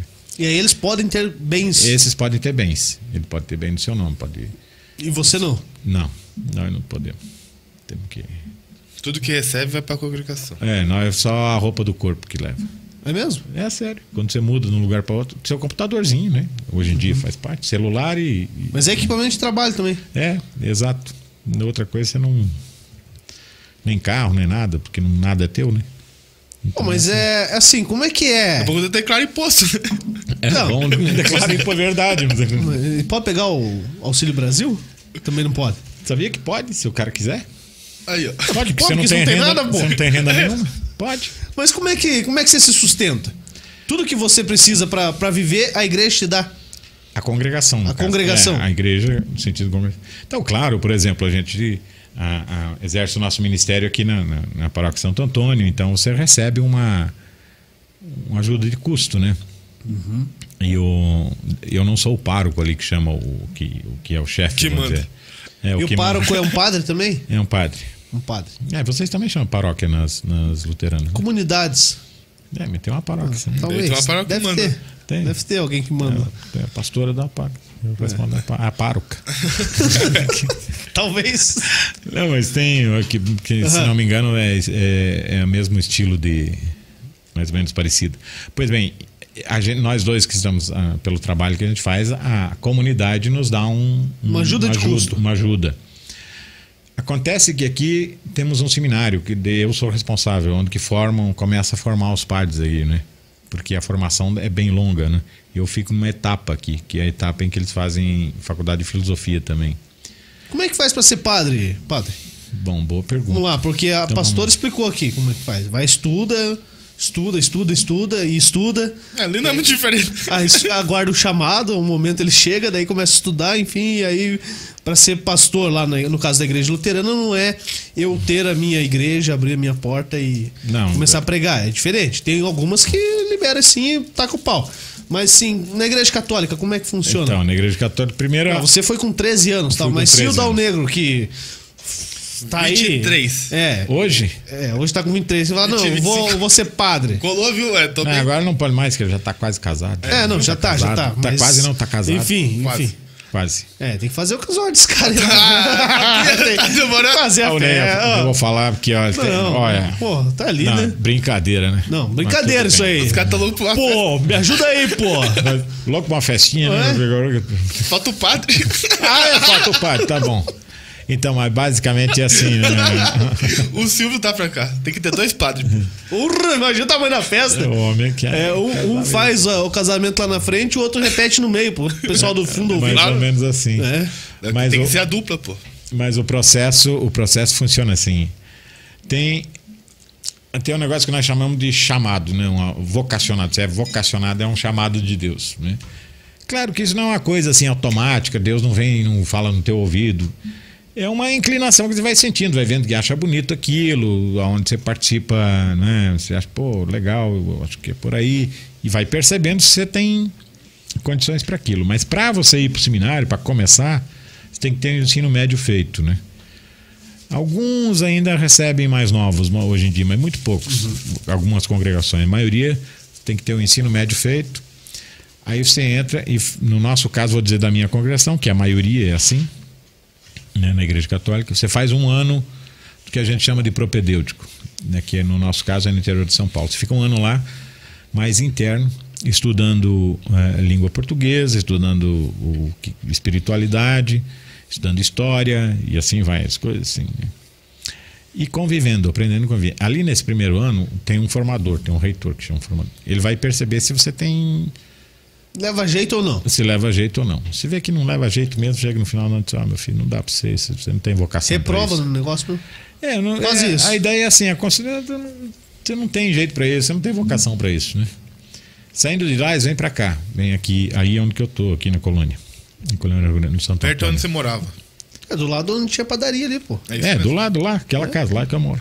Ah, você morava ali? Tinha padaria ali do lado. Exato, tinha, que agora é um Agora um é- reciclagem. Não sei o que é. É. Faz tempo que eu não passo lá. É, mas então. É. A padaria Você tá é falando, é, né? Tá morando- Faz todo dia. né? Aí eu- a- o jovem chega ali, ele fica, fica aí comigo três anos. Ele vai, estuda uma filosofia na PUC, o resto das atividades fazem em casa. E também ajudam aí um pouco na- nas comunidades que nós temos aqui em São José dos Pinhais. Estudou esses três anos, ele vai para um ano para a Colômbia, né, fazer um noviciado. Esse ano ele não estuda fora, só interno. Né? E aí é o ano que ele tem que discernir mesmo. Se Acho que aquilo era é- Colômbia. Porque a gente, para uma. Pra ficar mais esperto. Mais acelerado. Não, tem, tem uma dimensão que é pra. pra É outra dimensão, meu. É, essa aí é, é o Léo que é, que é atravessado, rapaz. Então é doido. Essa história foi do Não, Léo. só porque o cara, o cara, o cara jogava bola com a gente. Aí ficou um mês pra lá. Um mês, não foi nem um ano. Não, um mêsinho só. Foi lá conhecer, sei lá o que foi fazer lá. Quando voltou, não parava de correr no futebol. Ah, Agora não sei acelerado. que é, né? Que conhecer, homem, dizer, fui trabalhar, rapaz. É, que daí tava. Onde tava essa semana? Tava trabalhando também? Também. Aonde? Pra mim era trabalho. Aonde? Em São Paulo. Ah, tá. Aí. Aí. Aí. Foi pra Colômbia. Sim, daí daqui O cara vai pra Colômbia lá, um Vai ano. Um ano para Colômbia. E aí esse ano é interno. Então esse ano é o ano do discernimento mesmo, discernimento espiritual, aí é muita oração, muito trabalho interno, trabalho de horta, essas coisas assim. O cara vê se é isso mesmo ou não. É a segunda vez que ele já vê, né? Se, se é isso É, não mas é, a primeira é quando chega, né? E a Logo de segunda cara. é pra sair. Não, é agora Sai- é pra, pra afirmar. sai- Terminado isso, ele vai fazer os votos dele, vai professar, dizer eu quero, então vou fazer o meus, meu voto. Que é daí, Pô, foram o quê? Quatro anos? né? Quatro, cinco anos? Aqui, cinco caminhada. anos. Cinco anos caminhando. Aí depois disso é o voto. Ele vai para São Paulo, vai fazer teologia. Aí são mais quatro anos. Terminado a teologia, ele faz um ano de estágio. Então são. Depois que, para resumir, depois que termina o ensino médio, são 10 anos de estudo. Então, aí dos, pode ser ordenado. 18 ali. Terminou o ensino médio 17 anos, se É. não rodou. É 26, Até os 27. 27 anos. Que é a média que, que. A maioria agora passa, mas quem, quem, por exemplo, é um pouco adiantado aí, que fez tudo certinho, né? Que termina o ensino médio com 17. 17, né? É. 17. Aí com 26, 27 se ordena. Já, ser. falando já passa a ser ele- padre. É, é. Mas demora 10 anos, assim, tem toda estudo, uma hein? Tem bastante. Pô, e teologia é, é um baita no estudo, mesmo pra quem não quer seguir né, a, a carreira de padre, de, de pastor, enfim. É, Uma teologia bem feita te dá uma amplitude de conhecimento muito grande, né? Principalmente você dialogar e, e aprender a respeitar as outras religiões e tudo, né? Porque você aprende muito ali, né? sim. E, inclusive Bíblia, né? Porque às vezes muitos de nós a gente fala da Bíblia sem ter lido a Bíblia, tem que conhecer muito, né? Então a pessoa taca o pau lá falar da Bíblia, mas não sabe nem do que está falando. Não, debruça aí um, um trecho da Bíblia ali e acha que, que domina todo, Pronto. toda ela. E tem que contextualizar, não pode ser assim, Você já leu a Bíblia toda, padre? Do começo ao fim, assim, sem parar? É. Não. Não, eu li todos os livros da Bíblia, eu li. Mas Todos já. assim. Mas não, não numa Não li. linha reta. Ah, vou começar no Gênesis, vou até o Apocalipse. Mesmo porque não faz sentido você ler a Bíblia assim. O cara fica maluco, não fica? Se o Não cara fica. não tiver nenhum, nenhum apoio. Não fica maluco e não faz sentido nenhum. Você aprende muito pouco. Porque o Gênesis é um, é um, por incrível que pareça, que é o primeiro livro da Bíblia, foi escrito 200 anos an- antes de Jesus Cristo, 300 anos antes de Jesus Cristo, mais ou menos. O mais antigo que nós temos do, do Antigo Testamento é o livro de Juízes. Então não é que a sequência cronológica é essa, mas isso aí é uma história da salvação, mas foi tudo feito assim, do jeito que está ali, né? O Apocalipse, sim, é o último por E até por porque, porque tudo passou pela cabeça do Eli lá, né? Do livro de Eli. Que decorou tudo. Já assistiu o livro do Eli? Ah, não Você assisti. piada, pô. Não, assista lá. Você vai, vai entender a piada, a vai piada. entender. entender. Porque é um cego que carrega uma Bíblia em braille e quando ele chega num lugar, ele, ele recita tudo, toda a Bíblia pro pessoal transcrever. Ah, é? É, dei spoiler, acabei. Mas o livro Ah, não é, ah, no- tudo o filme bem. não é novo, mas é muito legal, a história é muito boa Ah, também. Então dá uma olhada, né? Assistam, assistam. Uma olhada. cultura, Daí vocês vão lembrar da piada e vocês vão, vão, Tá vão dar risada. Fusão podcast também é cultura, É, cultura risada. e cultura religiosa. É, né? não é só cultura inútil, é um É, pouquinho de tem, cultura é, útil. olha, também. Tem alguma coisa que presta. É. Não, mas é. Pois é. Então, mas então não, não é aconselhável que você pegue a Bíblia só pra dizer que leu toda ela. Não, de maneira, de maneira nenhuma. Tem que ter um método para ler a Bíblia. Eu diria assim, quem nunca leu, quer começar a ler, quer conhecer a Bíblia, começa pelos evangelhos, né? Começa por Marcos, por exemplo, se é cristão, né? Porque é, é a base. E aí você vai começar a entender, porque tem umas Bíblias, por exemplo, aliás, as, as igrejas luteranas, as luteranas, né? são muito boas em, em estudo bíblico, né? Tem grupos de É. estudo bíblico. É. Minha mãe vai lá no meu, no meu lugar. Nossa, pelo Ela amor de Deus. frequenta. Pelo amor de Deus, né? Não, mas. Eu não vou falar muito, né? Não, ela frequenta. É, é, Léo. Vamos ficar quieto, vai. Mas agora já tô começando a mandar minha menininha também. Quatro, quatro, dois anos. É, vai fazer dois anos já. tá? Tomara que elas daqui a um tempo. Ela te- tem dois anos. Vai fazer dois anos em fevereiro. Então, Tomara que ela aprenda bem e depois fique no teu ouvido o dia inteiro pra você aprender. Nossa. caraca, É depois bom. Não, boa, mãe e filha, eu tô, Claro. eu tô coberto. Uma a cada lado. Eu tô tá coberto. Tá coberto. Protegido, vai, ninguém. Então, mas a, a- aquilo que eu diria, né? E outra coisa, a Bíblia foi de- escrita dentro de um contexto, dentro de um tempo. Eu não posso pegar qualquer texto bíblico e transportar para hoje, ponto. E ler o que tá ali e simplesmente ao- pôr em prática. chamada leitura fundamentalista que chama, ao pé da letra, né? Uhum. Que tem muita gente que faz esse tipo de leitura, né?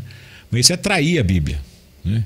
Porque daí o que acontece? Eu, se eu sou padre, então eu quero dizer alguma coisa para as pessoas, eu faço a Bíblia dizer o que eu quero. E isso é uma leitura erradíssima da Bíblia, né?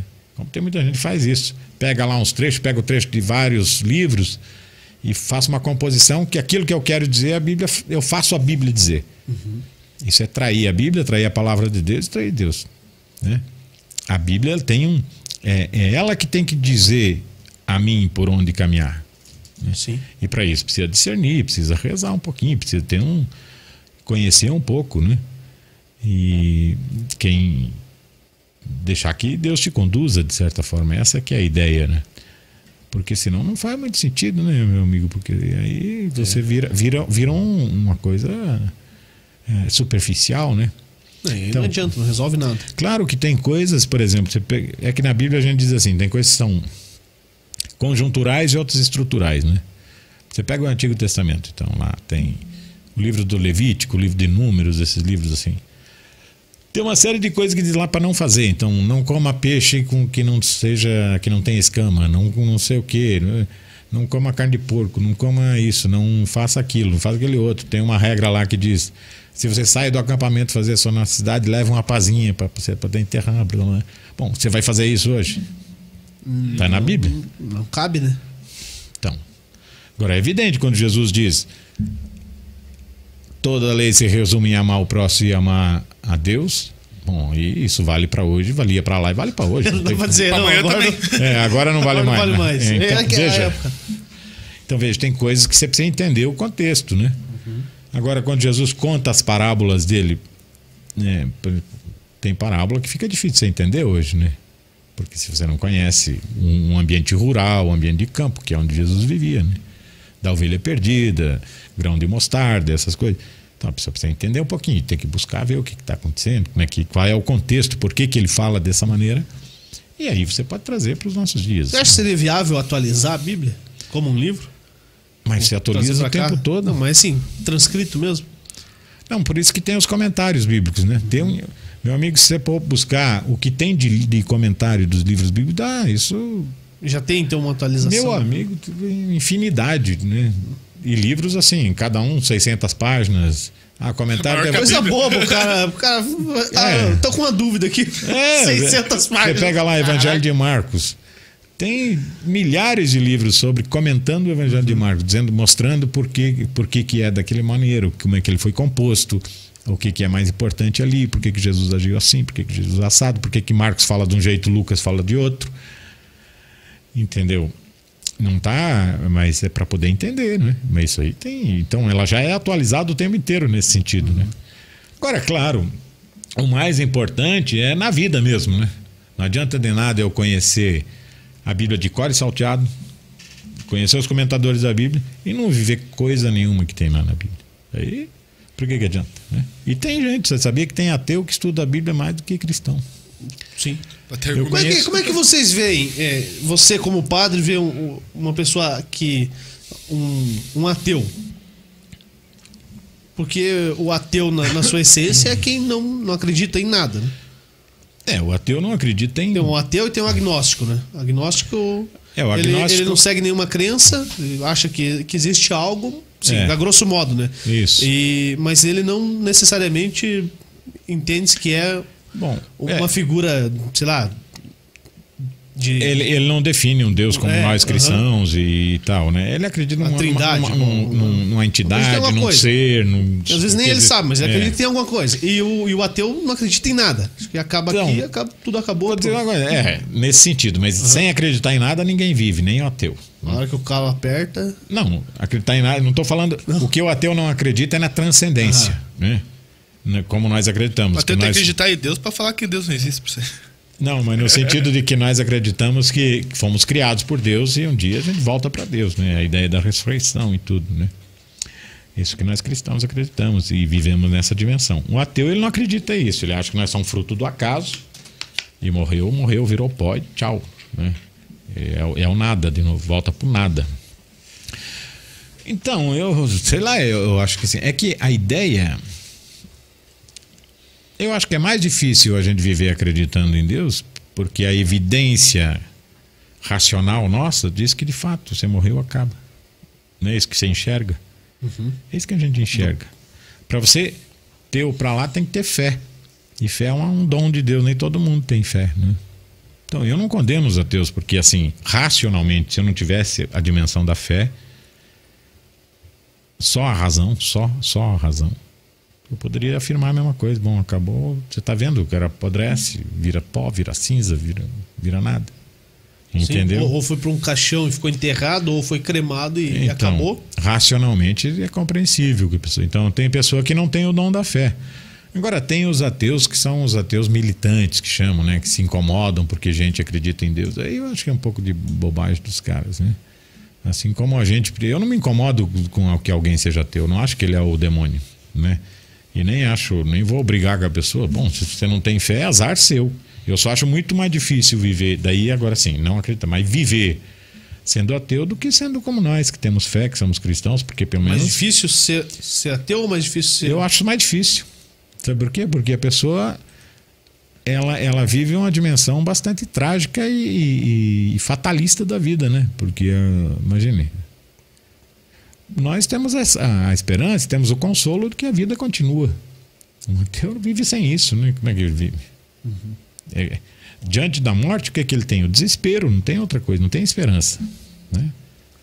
A não ser que seja muito, muito santo. Tudo bem, morreu, morreu. Tá, é assim mesmo. Não é, sei, acho difícil. Tem, né? É estranho. tem esse, eu acho. Veja, porque a morte é um negócio complicado da gente lidar, não é? Uhum. Então nós que somos é, cristãos, a gente tem essa dimensão sempre da esperança. A morte é, não é o fim, né? ela, ela abre uma outra dimensão para a gente, né? Uma dimensão maior do que a que vivemos agora. Né? Mas para um ateu, não. Então, eu acho também que dá para dialogar com o ateu, porque alguns ateus né, têm valores que se aproximam do valor cristão, do que é o valor da, da dimensão do ser humano, do respeito ao, ao, ao, às coisas que são humanas, do, do respeito ao próximo. Isso também faz parte da nossa, dos nossos valores como cristãos. Uhum. Não tem porque a gente brigar, né? Não, lógico. Né? Dá para conviver de boa, tranquilo, certeza. juntos. E isso é um testemunho que nós cristãos temos que aprender. Não, não podemos ficar, ah, eu não acredito em Deus, a gente já mete a condenação em cima. Eu não faço isso porque não precisa. Né? Nós podemos conviver pacificamente todo mundo junto. Eu só tenho, só acho que fica muito mais difícil para um ateu viver, para ser sincero. Sim. Ô, ô padre, você certamente é, já, igual você falou, você falou agora da morte e tudo mais, né? É, como é estar tá ali levando uma palavra para uma família é, que vai estar tá prestes a enterrar é, um ente querido, alguém da família, e, e você ser esse, para muitos até, a, a, a, figura de quem vai encaminhar aquela pessoa para um lugar bom. Uhum. Como, é que, como é que você absorve isso tudo? Então tem duas coisas. Tem a sua dimensão humana, né, que você é gente como todo mundo, que te dá dor, né? E ver o, outro sofrer, às vezes uma morte prematura ou uma morte violenta, mais ainda aí é, é muito difícil, né? Porque Deus não criou ninguém para morrer novo, né? Ou para morrer assassinado, essas coisas, né? Quando acontece, ou, ou de acidente, essas coisas. Então, isso você sente muito, né? Você sente junto com o outro a dor e a compaixão. E é difícil, né? Porque por outro lado, então essa é a dimensão humana. Agora tem a dimensão da nossa fé, né? Ajudar a família a entender que a fé que eles professam, que geralmente quem, quem pede para se fazer cerimônia tem fé, né? são cristãos e católicos, que a fé ajude a entender que a vida da, daquela pessoa não acabou, né?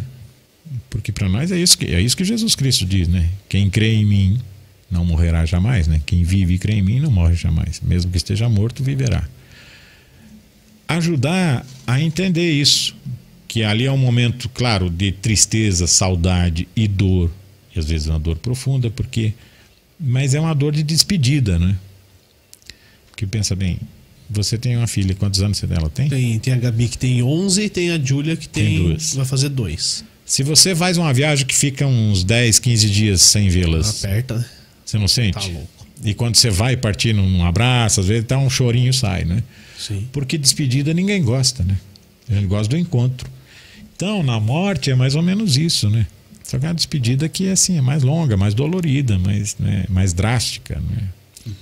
Porque você não vai, vai ver, mas essa para nós cristãos é uma despedida, não é um, uma despedida no sentido que um dia você vai ver de novo a pessoa.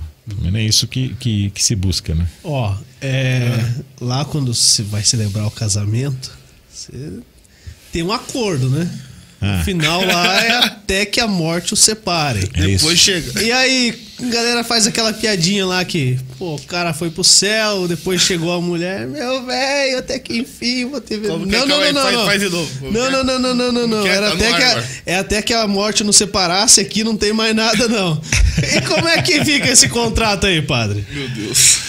Ah, depois você diz? É, pô. Até que a morte separe. Até que a morte separe, mas e aí? E depois? Então, tá dito até que a morte não separe. Não tem nada que encher o saco depois. Depois é, é outra dimensão, mesmo porque. São Paulo que diz, né? Deve No ser. reino de Deus, é, tem que entender essa, essa, essa passagem de São Paulo. Não há judeu nem grego, nem homem nem mulher. Então vai ser assim, não vai ter mais esse tipo de relação que nós temos. Eu não sei como é que vai ser, porque nem Jesus não falou, né? Só disse que vinde a mim, vai ter a vida eterna, vou preparar um lugar na casa do Pai, mas não disse como vai ser. Por isso que se diz até que a morte o separe. É aqui, o contrato não é queira, aqui. Não queira prolongar para É depois. terreno, né? é É, terreno. terreno. Aí é aqui, acabou, acabou, né? Pô, e você falou da questão de, de mortes trágicas e, pô, não, não tem nem, nem, nem nome pra um pai que perde um filho, pra uma mãe que perde um filho. Pelo menos eu não conheço. Quando um filho perde um pai, ele fica órfão. Quando um homem perde a esposa, quando a mulher perde seu esposo, Fica fica viúvo. viúva. E, e um pai que, que perde o filho, hum, eu, não, eu desconheço um nome pra isso. Cara, bem atentado, não tem Porque- mesmo. Na língua portuguesa, pelo menos, não tem, né? E, e assim, e. Cara, Por porque isso não, é, que- não é o natural, né? Por isso que eu, eu vez assisti um, um humorista português, né? Daí ele disse que ele, a gente faz humor de tudo na vida. Você pode fazer humor de tudo, tirar sarro de tudo. Sabe? Um humorista é bicho chato. É, humorista não dá. Porém, ele disse a única coisa que, que nem o humor não dá conta, nem o humor não dá conta, é essa a, a perda, o pai diante da perda de um filho. Não é possi não há possibilidade de você fazer humor aí. Em outras situações você pode fazer, até de, de um, um- São, são o humor pesado mesmo, né? É, mas eu digo assim, Não, mesmo exemplo- assim, mesmo assim, acho que é, é, é você não- impensável. Não, tem como, mas não tem como você tirar o humor dali, né? De, tal é o drama que você. Uhum. Por isso que você diz, nem nome tem para isso, né? Diz que na língua grega tem uma, uma palavra, como é que é? Me esqueci. Que é uma pedra onde o pai senta em cima dela e chora. E aí diz ali não cabe o humor, ali não cabe o riso. Não tem riso possível, né? Por isso que para nós, para todos nós somos cristãos, diante da morte, precisa se voltar a Jesus Cristo e a nossa fé. Porque eu, no meu modo de entender, pode ser que eu esteja equivocado, né? Ou temos, ou tem a nossa fé e essa dimensão da esperança, ou tem o desespero, entendeu? Porque não sobra outra coisa. Sim. Tu vê. Quem não tem fé, eu acho que é mais de- desesperador estar diante da finitude da morte de uma pessoa que você ama, que você conviveu, que você partilhou a vida, né? É Não, complicado. não há esperança, né? Tem só a saudade. Exatamente. A única certeza que você tem é a saudade. É, mas é o muito que está no passado, né? É. Não está no futuro, não tem, é, não tem esperança. Então, Ô padre, é, você mesmo fez aqui algumas perguntas é, que as pessoas fazem, né? Mas agora eu vou fazer pra você. tá bom. É, mas é simples, assim. Qual, qual o sentido da vida? Porra. Simples. Pergunta Perguntinha tranquila. assim, basiquinha, É, né? básico, É assim, tipo, Qual que é o sentido da dois. vida? Ô, ô, ó, tu sabe que tem uma uma Você corrente animou, da- você animou. Agora, Tem agora uma vem, corrente, não, tem uma corrente da psicologia chamada logoterapia, que justamente trata disso. Né? Já ouviu falar do Victor Frankl, Não, da logoterapia já ouvi, mas o Victor Frank. que é o fundador da logoterapia. Ah, então eu ouvi falar dele diretamente. Exatamente. Que ele foi, ele foi um, ele era judeu, na verdade. Ele foi preso num campo de concentração e lá ele, ele a pergunta que ele fez, porque ele, ele, ele chega nisso. A pergunta que ele fez é por que que alguns caíam no desespero tal que se suicidavam porque a, vida era desesperadora, claro, né? Então, ele disse que alguns não aguentavam se suicidavam, se jogava na, na cerca elétrica, saía correndo Isso nos campos de concentração. de concentração, mas que é uma situação das, das mais pior do que aquilo é difícil de imaginar, né? Eu visitei um e é sombrio. Aonde? Em, na Polônia, Polônia.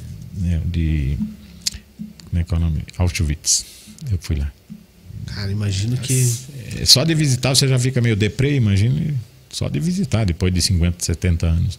Então, ele vive, ele foi, ele foi para um campo de concentração. E a pergunta que ele se fez é por que que alguns não, não suportaram a tamanha atrocidade, se suicidavam.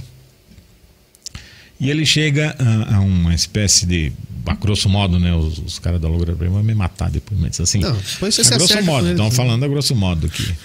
Quer dizer, aqueles que tinham um sentido pelo qual continuar vivos, esses conseguiam resistir às atrocidades e aos sofrimentos. Aí vem o sentido da vida. Então, ele vai dizer: onde está o sentido da vida? Às vezes, um tinha um filho que estava fora, pelo qual ele tinha que. Achava forças para viver. achava forças para viver. O filho é uma boa. Por exemplo, pode ser o sentido da vida de alguém, né? Sim. Então, o sentido da vida depende muito de cada um, né? Aonde que você coloca, qual é o sentido da tua vida. Agora, ele precisa, o sentido da vida é alguma coisa que te puxa, que te unifica, né? No meu caso, no caso de nós que somos cristãos, o sentido último da vida devia ser Jesus Cristo. Entendeu? Agora, claro, há vários sentidos enquanto você vive. O sentido maior devia ser Jesus Cristo, porque mesmo um filho em que você bota o sentido da tua vida nele, se por dar um azar, uma, uma desgraça de um filho seu falecer e você vivo, como é que fica? Né? Por isso que. E assim, porque tem gente que bota o sentido da vida em. Ah, eu quero comprar uma fazenda, quero comprar um carro. Tá bom, mas. E quando alcança? É, exato, isso sustenta? Eu acho que não sustenta. Então, para nós cristãos, aí aqui para nós que somos cristãos, então por isso o sentido da vida depende de muito de cada pessoa. Mas eu acho que para aquele que é cristão e que tem que, que se diz cristão e tem fé, o sentido da vida é é Jesus Cristo, é chegar a, a ser o mais parecido com Ele possível. Pô, nesse sentido. você falou- Por exemplo, você está com um negócio do Grêmio aqui Não. que eu vi. Tem gente Aí que você- o sentido da vida é torcer pro seu time, né? Embora o Grêmio. vale Pegou a a ferida. né? Ô, padre, você é, você é gremista? Eu sou, claro. E aí, você Eu- acha que eu- vamos escapar? Meu amigo. É amanhã, né? Amanhã não, quinta, Quinta, ainda. Tem que ter calma, mais um dia tranquilo. aí. Aí vamos, vamos dizer assim, ó, a esperança é a última que morre, né? cara? É. Eu já falei. Vamos que- secar, o, vamos secar o Bahia e o Juventude. Juventude. E torcer pro Grêmio ganhar. Que não, É. não ganhou o Eu acho que é campeonato o mais inteiro. difícil é o mas, Grêmio ganhar desses É, então, três resultados aí. aí- Mas, mas como nós somos gente de fé, vamos com esperança, é, né? é, mas eu falei aqui. falei aqui esses dias. Sim, quando o Grêmio dependia só de si, eu tinha largado os bets. Mas quando passou a depender dos outros, eu comecei a Aí confiar. você começou a confiar. É. Eu tô Então, desde sempre falou que a gente não vai cair. A cara. gente, é. É, Se tivesse mais disso. três rodadas, o teu Inter ia junto Ia com o Grêmio. junto. Oh, mais três rodadas, o Inter caía junto com o Grêmio. Você você foi lá no. Agora, já que. Ah, cara, você falou do, do centro de concentração. É, campo de concentração. campo de concentração, né? Então, eu conheci aqui em Curitiba o Museu do Holocausto. Eu não fui, quero ver ainda, mas Cara, tava, teve bom. fechado um tempo. É. diz que é, É, é- agora. é o único do Brasil, né? É, As sensacional, uma, uma é experiência. É, só quem vai lá pra, pra, pra ter Legal, noção. eu ainda vou querer ver sim. E, e quem não, nunca acompanhou nada disso aí, se quiser assistir também, fica uma dica aí, o Zoológico de Varsóvia. Você tá que tá hoje? Se assistir, assistir. É, o Menino do Pijama também é muito bom. Pijama, esse não assisti. É, assista, você vai ver. Assisti, então. Menino do Pijama. É Exato. muito legal também. O Zoológico de Varsóvia, um assisti baita filme, sensacional, né? Isso é muito bom. Muito bom. Tem pergunta aí, Dal Negro? Ah, isso? Você tá pegando deixa? Vamos ver aqui. Tem gente acompanhando aqui. Então poxa. manda abraço aí, vai. Vamos ver. A Regina Jesus tá por aqui. Uhum. O Cleito Baceto. Ah, o Cleito Onde que o Cleiton comentou? no YouTube. Por No YouTube, ele se inscreveu no canal, então que ontem ele mandou um print que não conseguia comentar, cara. Juvenil, né? Não, então tá inscrito, muito Bom, obrigado. ele perguntou qual congregação o padre era, ele já respondeu. Repita aí rapidamente, só pra ele saber. Sou salvatoriano. Salvatoriano. Da Pronto. Sociedade do Divino Salvador. O, O- apelido salvatoriano. É assim. O Álvaro, ele, ele rodou tudo, ele já fez toda a congregação. Já foi apenas padre, ele foi pároco, ele foi vigário, ele foi chefe de tudo. O que que- e agora ele cuida do seminário. Como que, chefe de tudo, o que, que é o chefe de tudo? Você foi papa daqui? do Brasil. tudo é papa. Não, não, é que as congregações têm uma, uma- também tem uma organização que vai. Por exemplo, aqui no Brasil nós formamos uma unidade, Brasil e Moçambique. Uma unidade dentro da, da do está no mundo outro. inteiro. Os salvatorianos estão presentes em 42 países no mundo. Né? Brasil e Moçambique é uma uni- um, um, um bloco, uma unidade, vamos Aham. dizer assim. Né? Então, de três em três anos, tem que elege um dos nossos para coordenar essas, essa unidade. Presidente. É por isso que ele está falando. E Você já foi o coordenador disso aí. Já. O que, que foi mais difícil? Cuidar dos PA ou cuidar de tudo? Ah, mais difícil sempre esse negócio de chefia, é difícil. né? É, Complicado, né? E tinha até cabelo na época. tem que ter muito discernimento, né, cara? Tem que ter muita. O cara, é careca, padre. Ele tá tirando sal. de- Eu não falo nada, né? Eu não falo nada. É negócio de careca. cabelo, eu, eu já tô a desistir já. Ele não. Eu vou, vou não, comprar é- um. Por que, que eles acham que ele usa bonezinho? Não, eu sei por que ele usa o boné. Tira aí, sem, sem mostrar. Pra- tirar, só né? mostra pra gente só. Posso tirar. Não, eu vejo, ele vai, ele vai na missa de vez em quando. Daí tem que tirar. De vez em quando. Ah, Na Obrigado. missa tem que tirar, né? Fico lá no fundo da igreja pra não ter perigo. Caraca, não, que isso? cara? Pois é, mas então. Se cabelo fosse importante, cara. Tá e aí, bom. assim, co- como a igreja tem também essa estrutura, a igreja geral, né, que tem os, o padre, o bispo, aí tem as conferências, aí nós, e nós temos também assim, né? Cada unidade dessa, por exemplo, aqui que nós temos Brasil, Colômbia, Venezuela, Suriname, aqui na América, Estados Unidos, Canadá? México e Guatemala. Então, cada um é uma unidade e tem alguém que, que dirige, que coordena isso por três anos, e reeleito por mais três. E assim vai. E tem alguém que, que fica, que coordena, que responde por todas em Roma, né? Quer dizer, seria o nosso, a gente chama de geral, padre geral. Que é, o- é Legal. assim. Você já foi vigário, é isso, Dona? O vigário ele é hoje. Ah, hoje você é vigário? O que, que é. É. o conto do vigário? Nossa. Então tem uma história, isso acho que vem do Machado de Assis, eu não me lembro exatamente, mas tem uma história aí. É que antigamente vigário é o que hoje se chama parco, né? Vigário quer dizer vicário, quer dizer aquele que está no lugar de, né? Agora foi rebaixado. Criaram o pároco. É, agora criaram o parco. Então, o vigário é aquele que está no lugar do fulano quando ele não está. É tipo um delegado. assim, né? É o vice. É, mais ou menos isso. E, mas o conto do vigário, eu não me lembro, mas tem uma historinha. Se não me engano, vem de Machado de Assis. É folclore, então. Não, é, uma, é tipo um folclore, Folclore. né? Porque é, um- é um- é uma espécie de mentira, né? Que conta, né? É, isso aí a ideia caiu no conto do vigário. É, caiu no conto do vigário. Dançou. E eu não me lembro qual é o conto do vigário, mas é, eu, se não me engano, vem do Machado de Assis essa história. Eu não estou lembrado agora, foi uma falha minha. Mas, Mas o- isso aí você não esperou que ia responder Pois hoje. é, os caras vêm com esse negócio. Tanta coisa pra perguntar, meu, tá louco. Ô, Dal Negro, o que, que você tem de dúvida, Dal Negro, da Você igreja? já fa... Da igreja que nada, né? Nada, caraca. Ah, então, eu vou, eu vou dizer uma coisa. Por exemplo, Cuidado. O pessoal não fala que. Por exemplo, tem uma- um mito aí que diz que a igreja católica é rica, essas coisas, não tem essa Não, história? não, não é ri- Não, não vem com mito. Só de terreno que vocês têm aí, meu Deus do céu. Então veja só. É rica, hã? Qual é, o- tem, tem os Você paga terrenos. IPTU? De tudo? Não, a igreja. É na livre. nossa casa paga IPTU. Então veja, as congregações pagam IPTU, mas a igreja, O templo? Esse- o templo, nem nós, nem Não, os- nenhuma, nenhuma. aham. Aonde é templo não paga IPTU. né? E só tem, só tem onde é templo. Os terrenos que a igreja tem aqui, por Tem exemplo. que pagar tudo. Provavelmente. Não, não é- mas só tem templo, não tem outro terreno.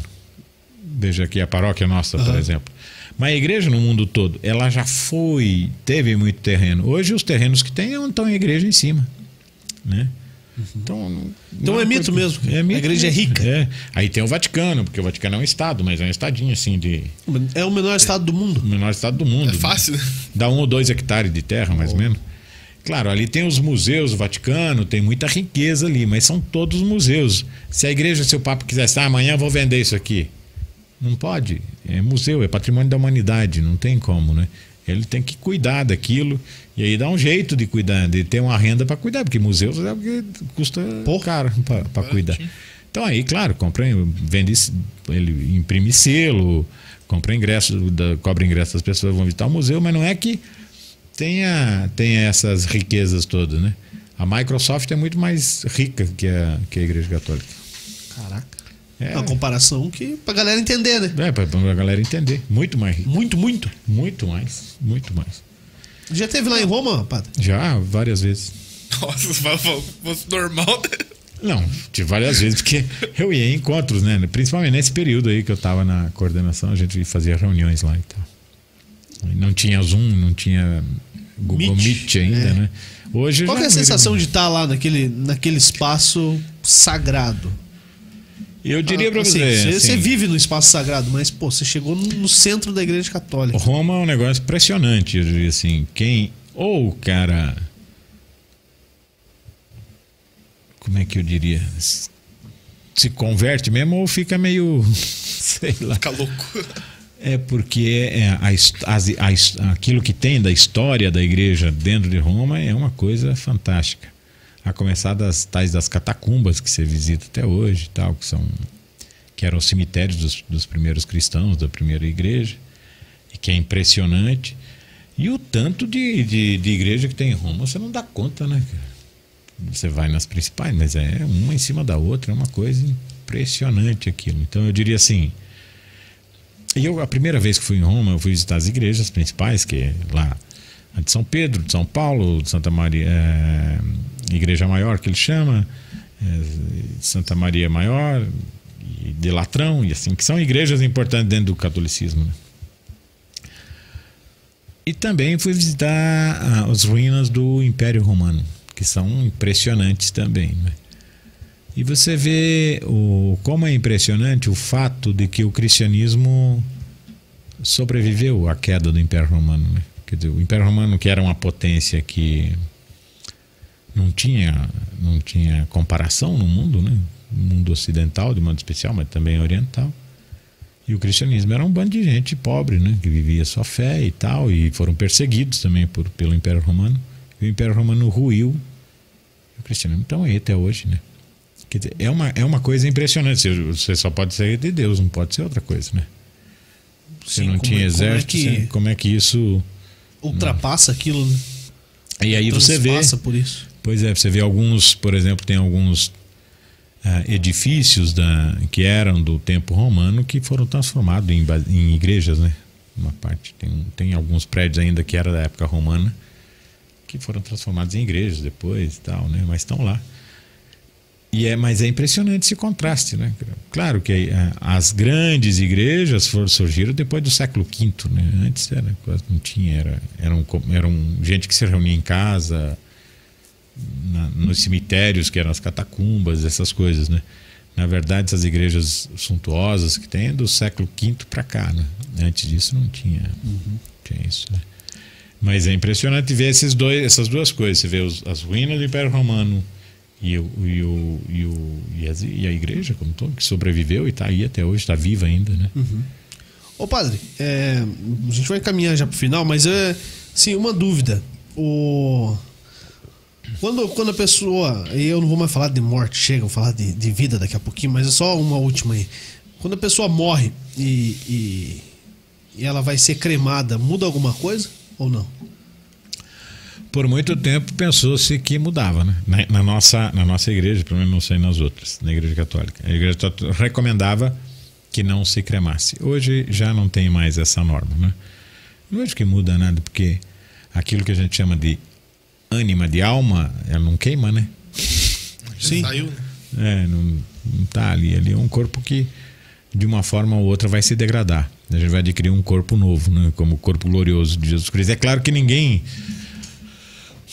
que a gente pudesse ver, ninguém ressuscitou depois de Jesus. Embora há o fenômeno da ressuscitação, né? Não sei se você já ouviu falar. Qual que é?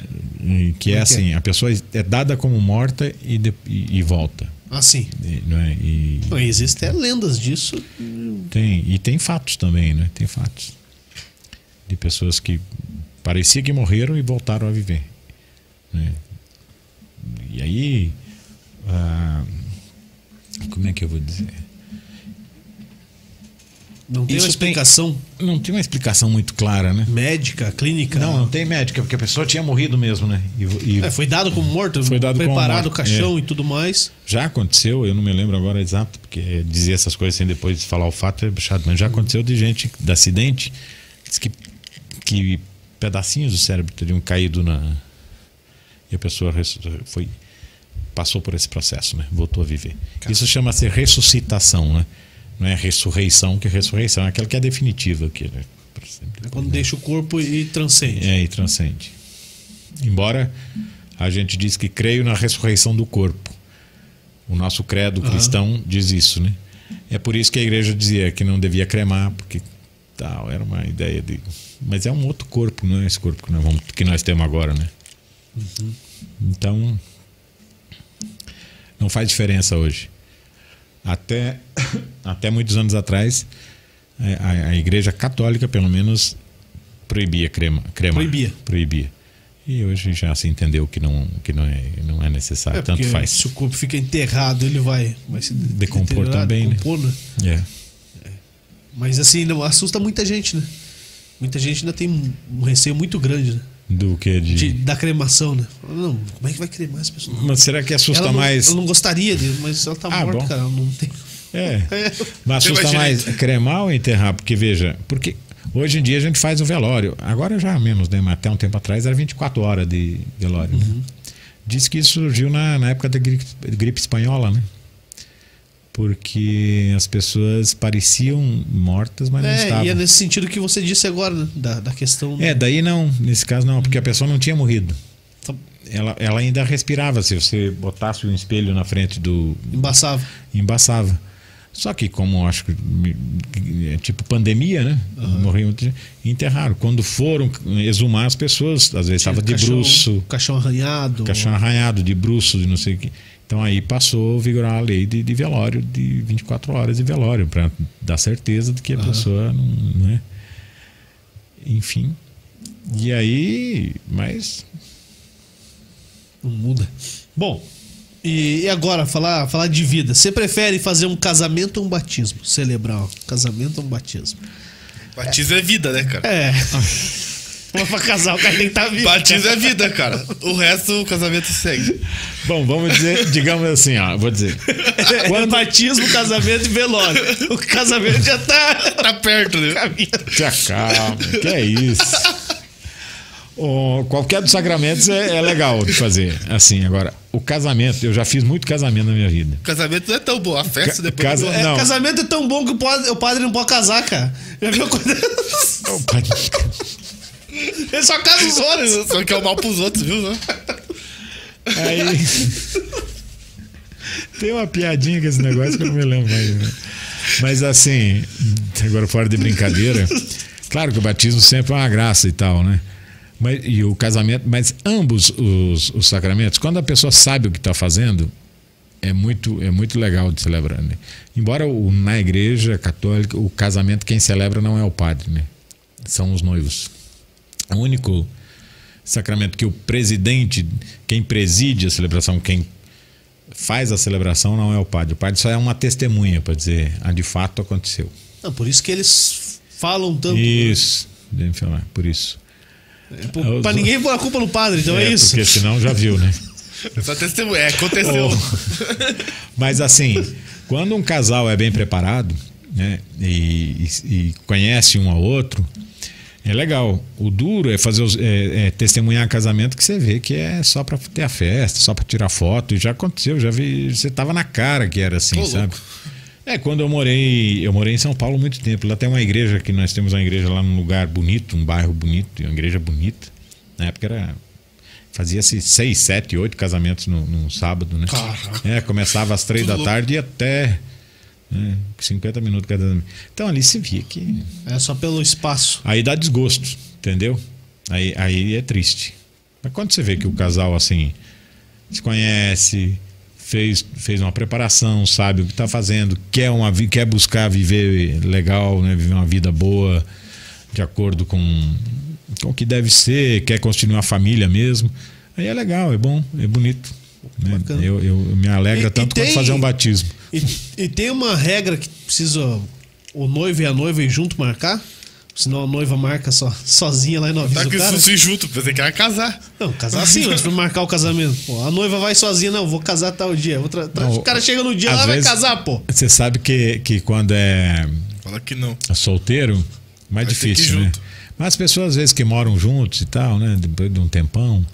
aí geralmente a mulher quer casar e tal, né? Ah, Aí conversa meio, meio atravessado, vai lá e. Ah, vou dar os nomes. Só que né, nós tem, que- eles têm que fazer uma preparação para antes de casar.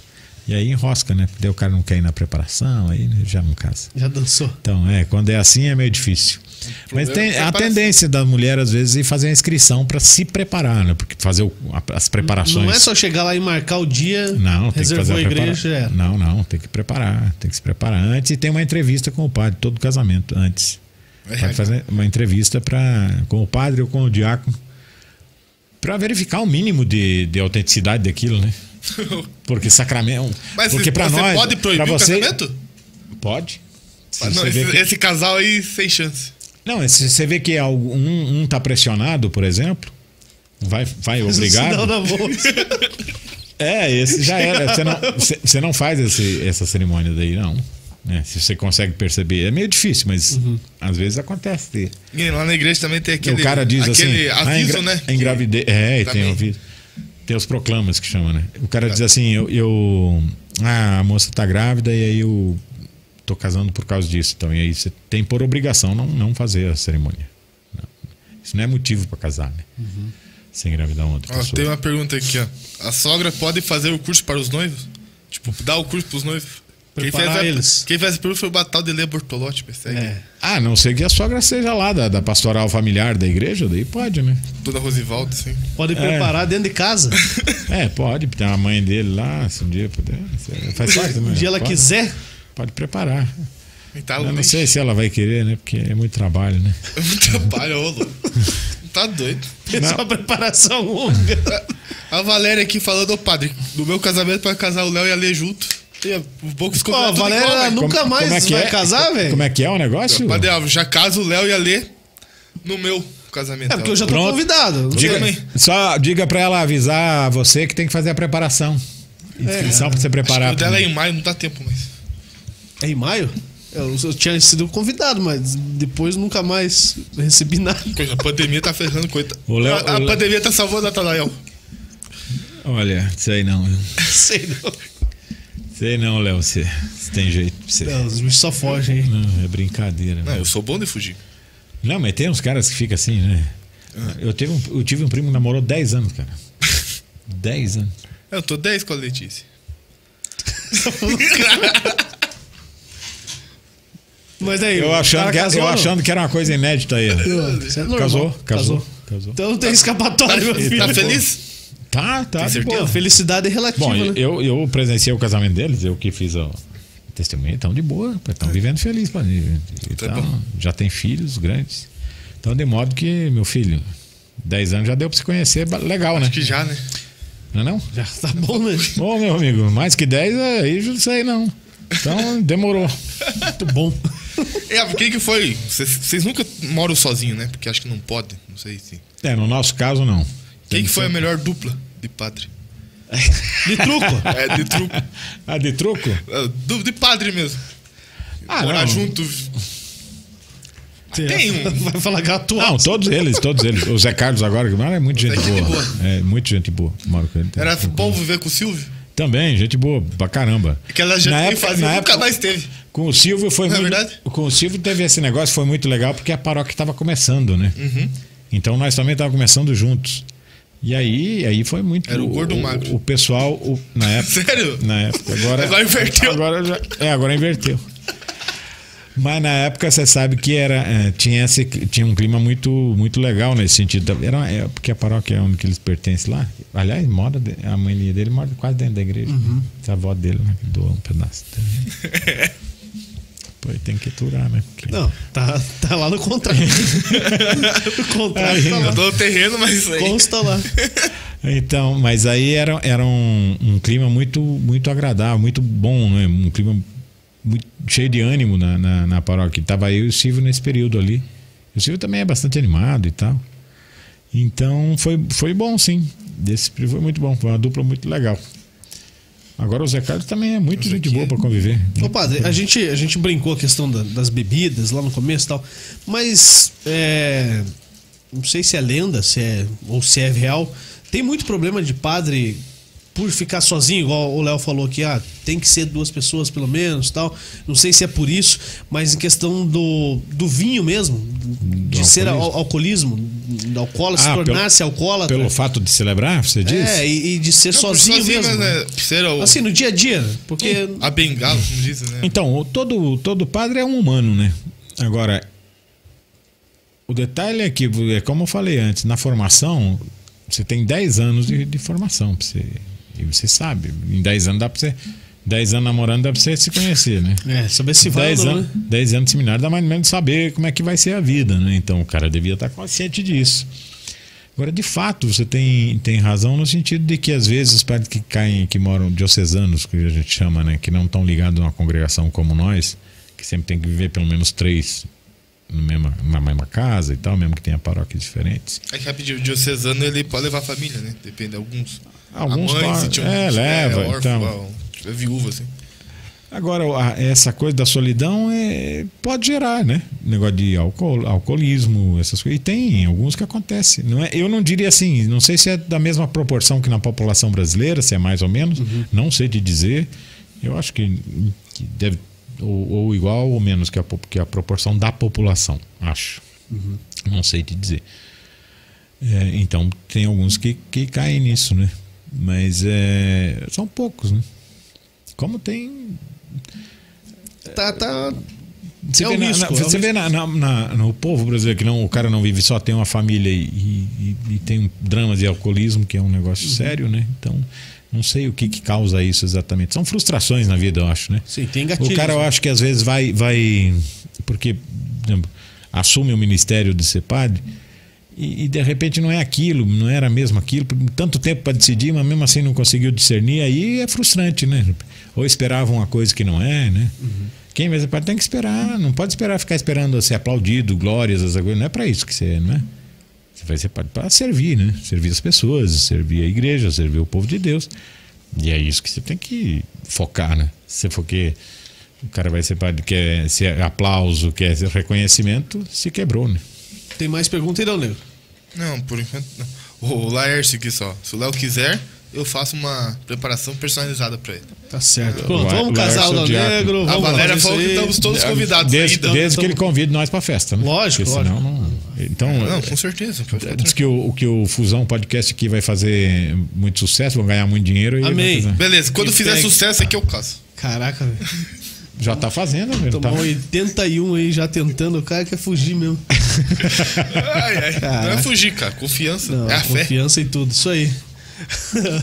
Ó, antes do, do padre de encerrar, deixa eu falar do Guilherme Grossi, que trabalha com planejamento financeiro. Porque se você tiver só fé e não, não fizer nada pra melhorar a coisa, meu bruxo, pô, tem que se planejar, cara. Tem que ficar na boa tal. E o Guilherme Grossi trabalha com a MetLife, que é uma empresa sensacional, uma empresa multinacional. É, e multinacional de verdade, não tá só aqui em mais um lugar, não. Tá Ah, no é. mundo todo. Mundo todo. Tá? Se você não conhece, fale com o Guilherme Grossi lá no Instagram, arroba Guilherme Grossi, underline, underline, tá? Conversa com o Guilherme Grossi. Pergunta, que, que, que parada que é essa aí que o Juliano falou? MetLife, não sei o que, que é isso, me explique. São as ferramentas, tá aqui, ó, passou agora aqui na tela, tá? Então ele vai te explicar o que, que é. E se você estiver disposto a fazer um planejamento financeiro, com ele, você vai ter boa- um bom atendimento. Se você não quiser se ver lá, ah, não quero, ele não vai ficar te enchendo o saco também. E se ele ficar te enchendo o saco, você avisa a gente que a gente vai parar de fazer anúncio, porque não é pra encher o saco, é pra fazer a coisa boa. É, é bom, se você não quer, se você quer se incomodar também, aí o problema é seu. Nós Qual é que é o, né? o WhatsApp do Guilherme É, Grossi? o 41 99278 1051. Repita. 41 99278 1051. Fechou, é isso aí. Fale com o Guilherme Grossi e boa. Isso aí. Padre, faltou falar de alguma coisa que você queria muito falar? Ou não? Ah, faltou falar do montão de coisas, né? Porque Então a, fala a vida. aí. O que que você queria falar? A vida do gremista tá difícil, eu sei. A vida do gremista. É, essa, essa é a verdade. Já né? foi na arena do Grêmio. Já foi lá? Não, fui no Olímpico. Na Arena não tive a Fui oportunidade. nenhum nem outro ainda. No Olímpico eu cheguei a dar uma passada. Agora na. Série B lá. Imagina, eu era seminarista ainda, então isso, ó. Bom, Olímpico, né? É, Olímpico já tem tempo que. Vai falar que foi ano passado. Mas eu tava falando esse dia, tem um colega, um, um seminarista lá que é flamenguista, bem, bem roxo. Aí o Flamengo não tem estádio, né? Disse, nós temos dois, podemos vender um pra vocês, né? É, Se quiser. Não, não, não é de boa. Lógico, o interesse é o nome que tá lá em É, o cima. importante né? é o dinheiro entrando, né? porque Agora que podemos cair pela segunda divisão, pode vender um estádio. Cair com superávit, com possibilidade de investir, com crédito na praça. O Luan tá voltando. Por Graças isso, a Deus, por foi- isso que eu digo, ó, isso aí é igual na vida, não é, cara? Não adianta você ter dinheiro, ah, se você não sabe, não tem cabeça, não tem juízo. É. Não sabe, não sabe Tem pra- planejamento com não, o Guilherme Grossi. Não sabe qual é o sentido. Ó, o cara tá bem. Se você não tem sentido um, o que pelo que viver, não vale a pena, não. Mas é isso aí, rapaziada. Curtiu? Foi bom pra você? Beleza. Muito bom. Muito bom, viu? Fala aí, Dal Negro, tem mais alguma coisa pra falar? Ah, por enquanto tá tudo certo, Sheik. Essa semana, semana acabou já pra gente, né? Dois dias tá ótimo. Ah, o Justo acabou de mandar um abraço pro Padre Alvo. Gosto muito das celebrações que ele faz. Muito bem. Ah, é. Como é que faz pra, pra conhecer a tua celebração, pra participar Vai uma igreja. vez?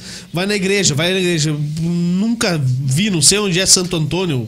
Sabe não? Explica pra a igreja, galera aí. A cara. igreja de Santo Antônio é no bairro Santo Antônio, tinha colônia Rio Grande ali, né? Isto. Na Rua Francisco Dal Negro. Rua Francisco Dal Negro. Número? Não sei. Número, boa pergunta. Mas é só passar na Francisco Negro, em frente a Cum. Né? Em frente a Boa. Cum, praticamente. Ali. Nós temos missas sábados, 5 e meia da tarde. Não, 7 e meia da noite. Domingo, É, 8 e meia da manhã, 10 da manhã, 5 e meia da tarde e 7 e meia da noite. Quem e quiser. também quarta-feira e sexta-feira, 7 e meia da noite. Não tem desculpa. Quem quiser ir só pra conhecer, pode. Pode chegar lá, tem a secretaria, vai lá bater um papo com a Sueli lá. Se o padre não tiver, Uhum. a Sueli acolhe todo mundo. Eu digo, durante a missa também pode acompanhar. Ah, bateu o papo da tua vida. Não, não bateu durante, papo, dá pra ir durante lá. a missa, é claro, pode ir lá acompanhar, não, não é, não- sem crise. Muito bom. Será bem-vindo, todos que vierem serão bem-vindos. E também celebramos nas comunidades, né? Você pode ir no, na Bandeirante, no Zaniolo, na Vou Zacarias. falar todas agora. Vou né? falar Vai. todos. São Bandeirantes, Zaniola, Zacarias, Campinho de Taquaral, Cachoeira, Agaraú, Cotia Vila Nova. e Vila Nova. Pronto. O cara te salvou lá, cara. Ele sabe dar descrédito. Ó, Campestrinho. presente pra você. Campestrinho. Fala Capestrinho, Campestrinho. capestrinho. Bom. Esquece uma aí pra você ver. Não, eu tô... Caraú. Pão de mel da Também tarde. nós, estávamos conversando daqui há quanto tempo? Uma hora e alguma coisa. Qua- Quase duas horas. Pelo amor de Deus, o cara fica meio grog, né? É, lógico que fica. A ideia é essa. Agora que começam as perguntas fortes. Pera Então aí. manda.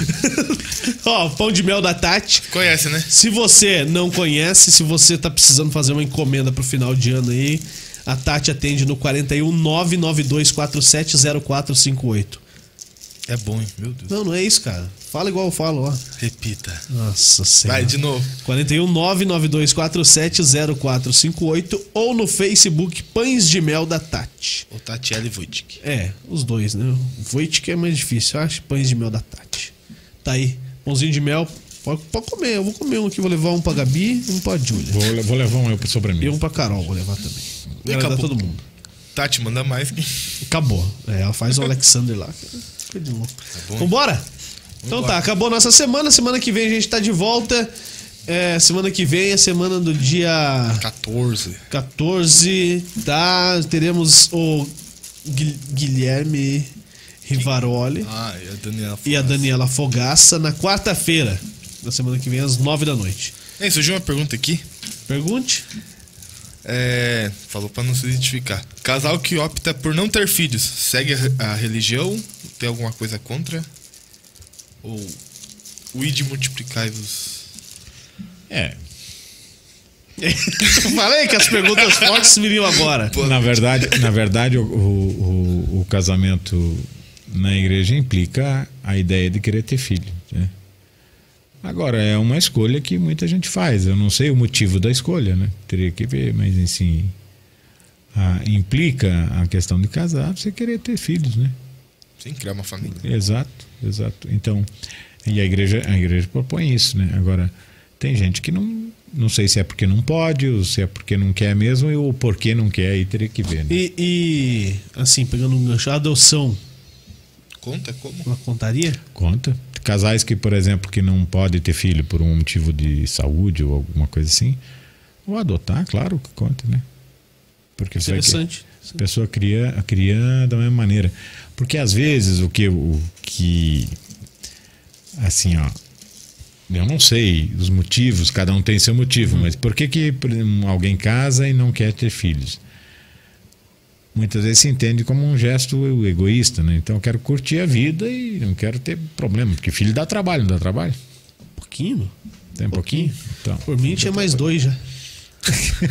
então pronto, é. Não, minha mulher Então, não deixa. aí ó, tá aí o testemunho. aqui, O cara tem dois que é mais dois, ó, sinal que é de boa criar filho, Ah, então. cara, a melhor coisa.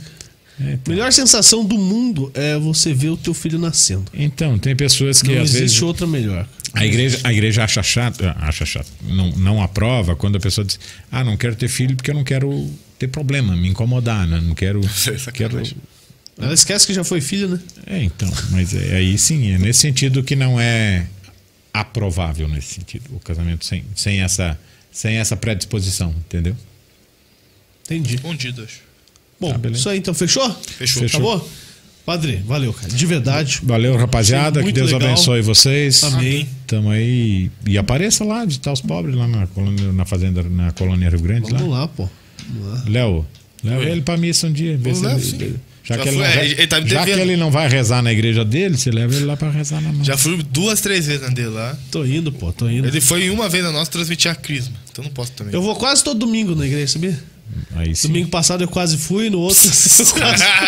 Ah, ah, eu quase. Então você diz assim, eu quase vou todo domingo, né? É. Porque se eu vou quase todo domingo é diferente. Já foi uma vez lá, mas tem que ir lá participar. Não, Então vou lá, vou lá. Valeu então, obrigado aí pelo convite, rapaziada. Show Tudo de bola. bom pra vocês. Maravilha, valeu.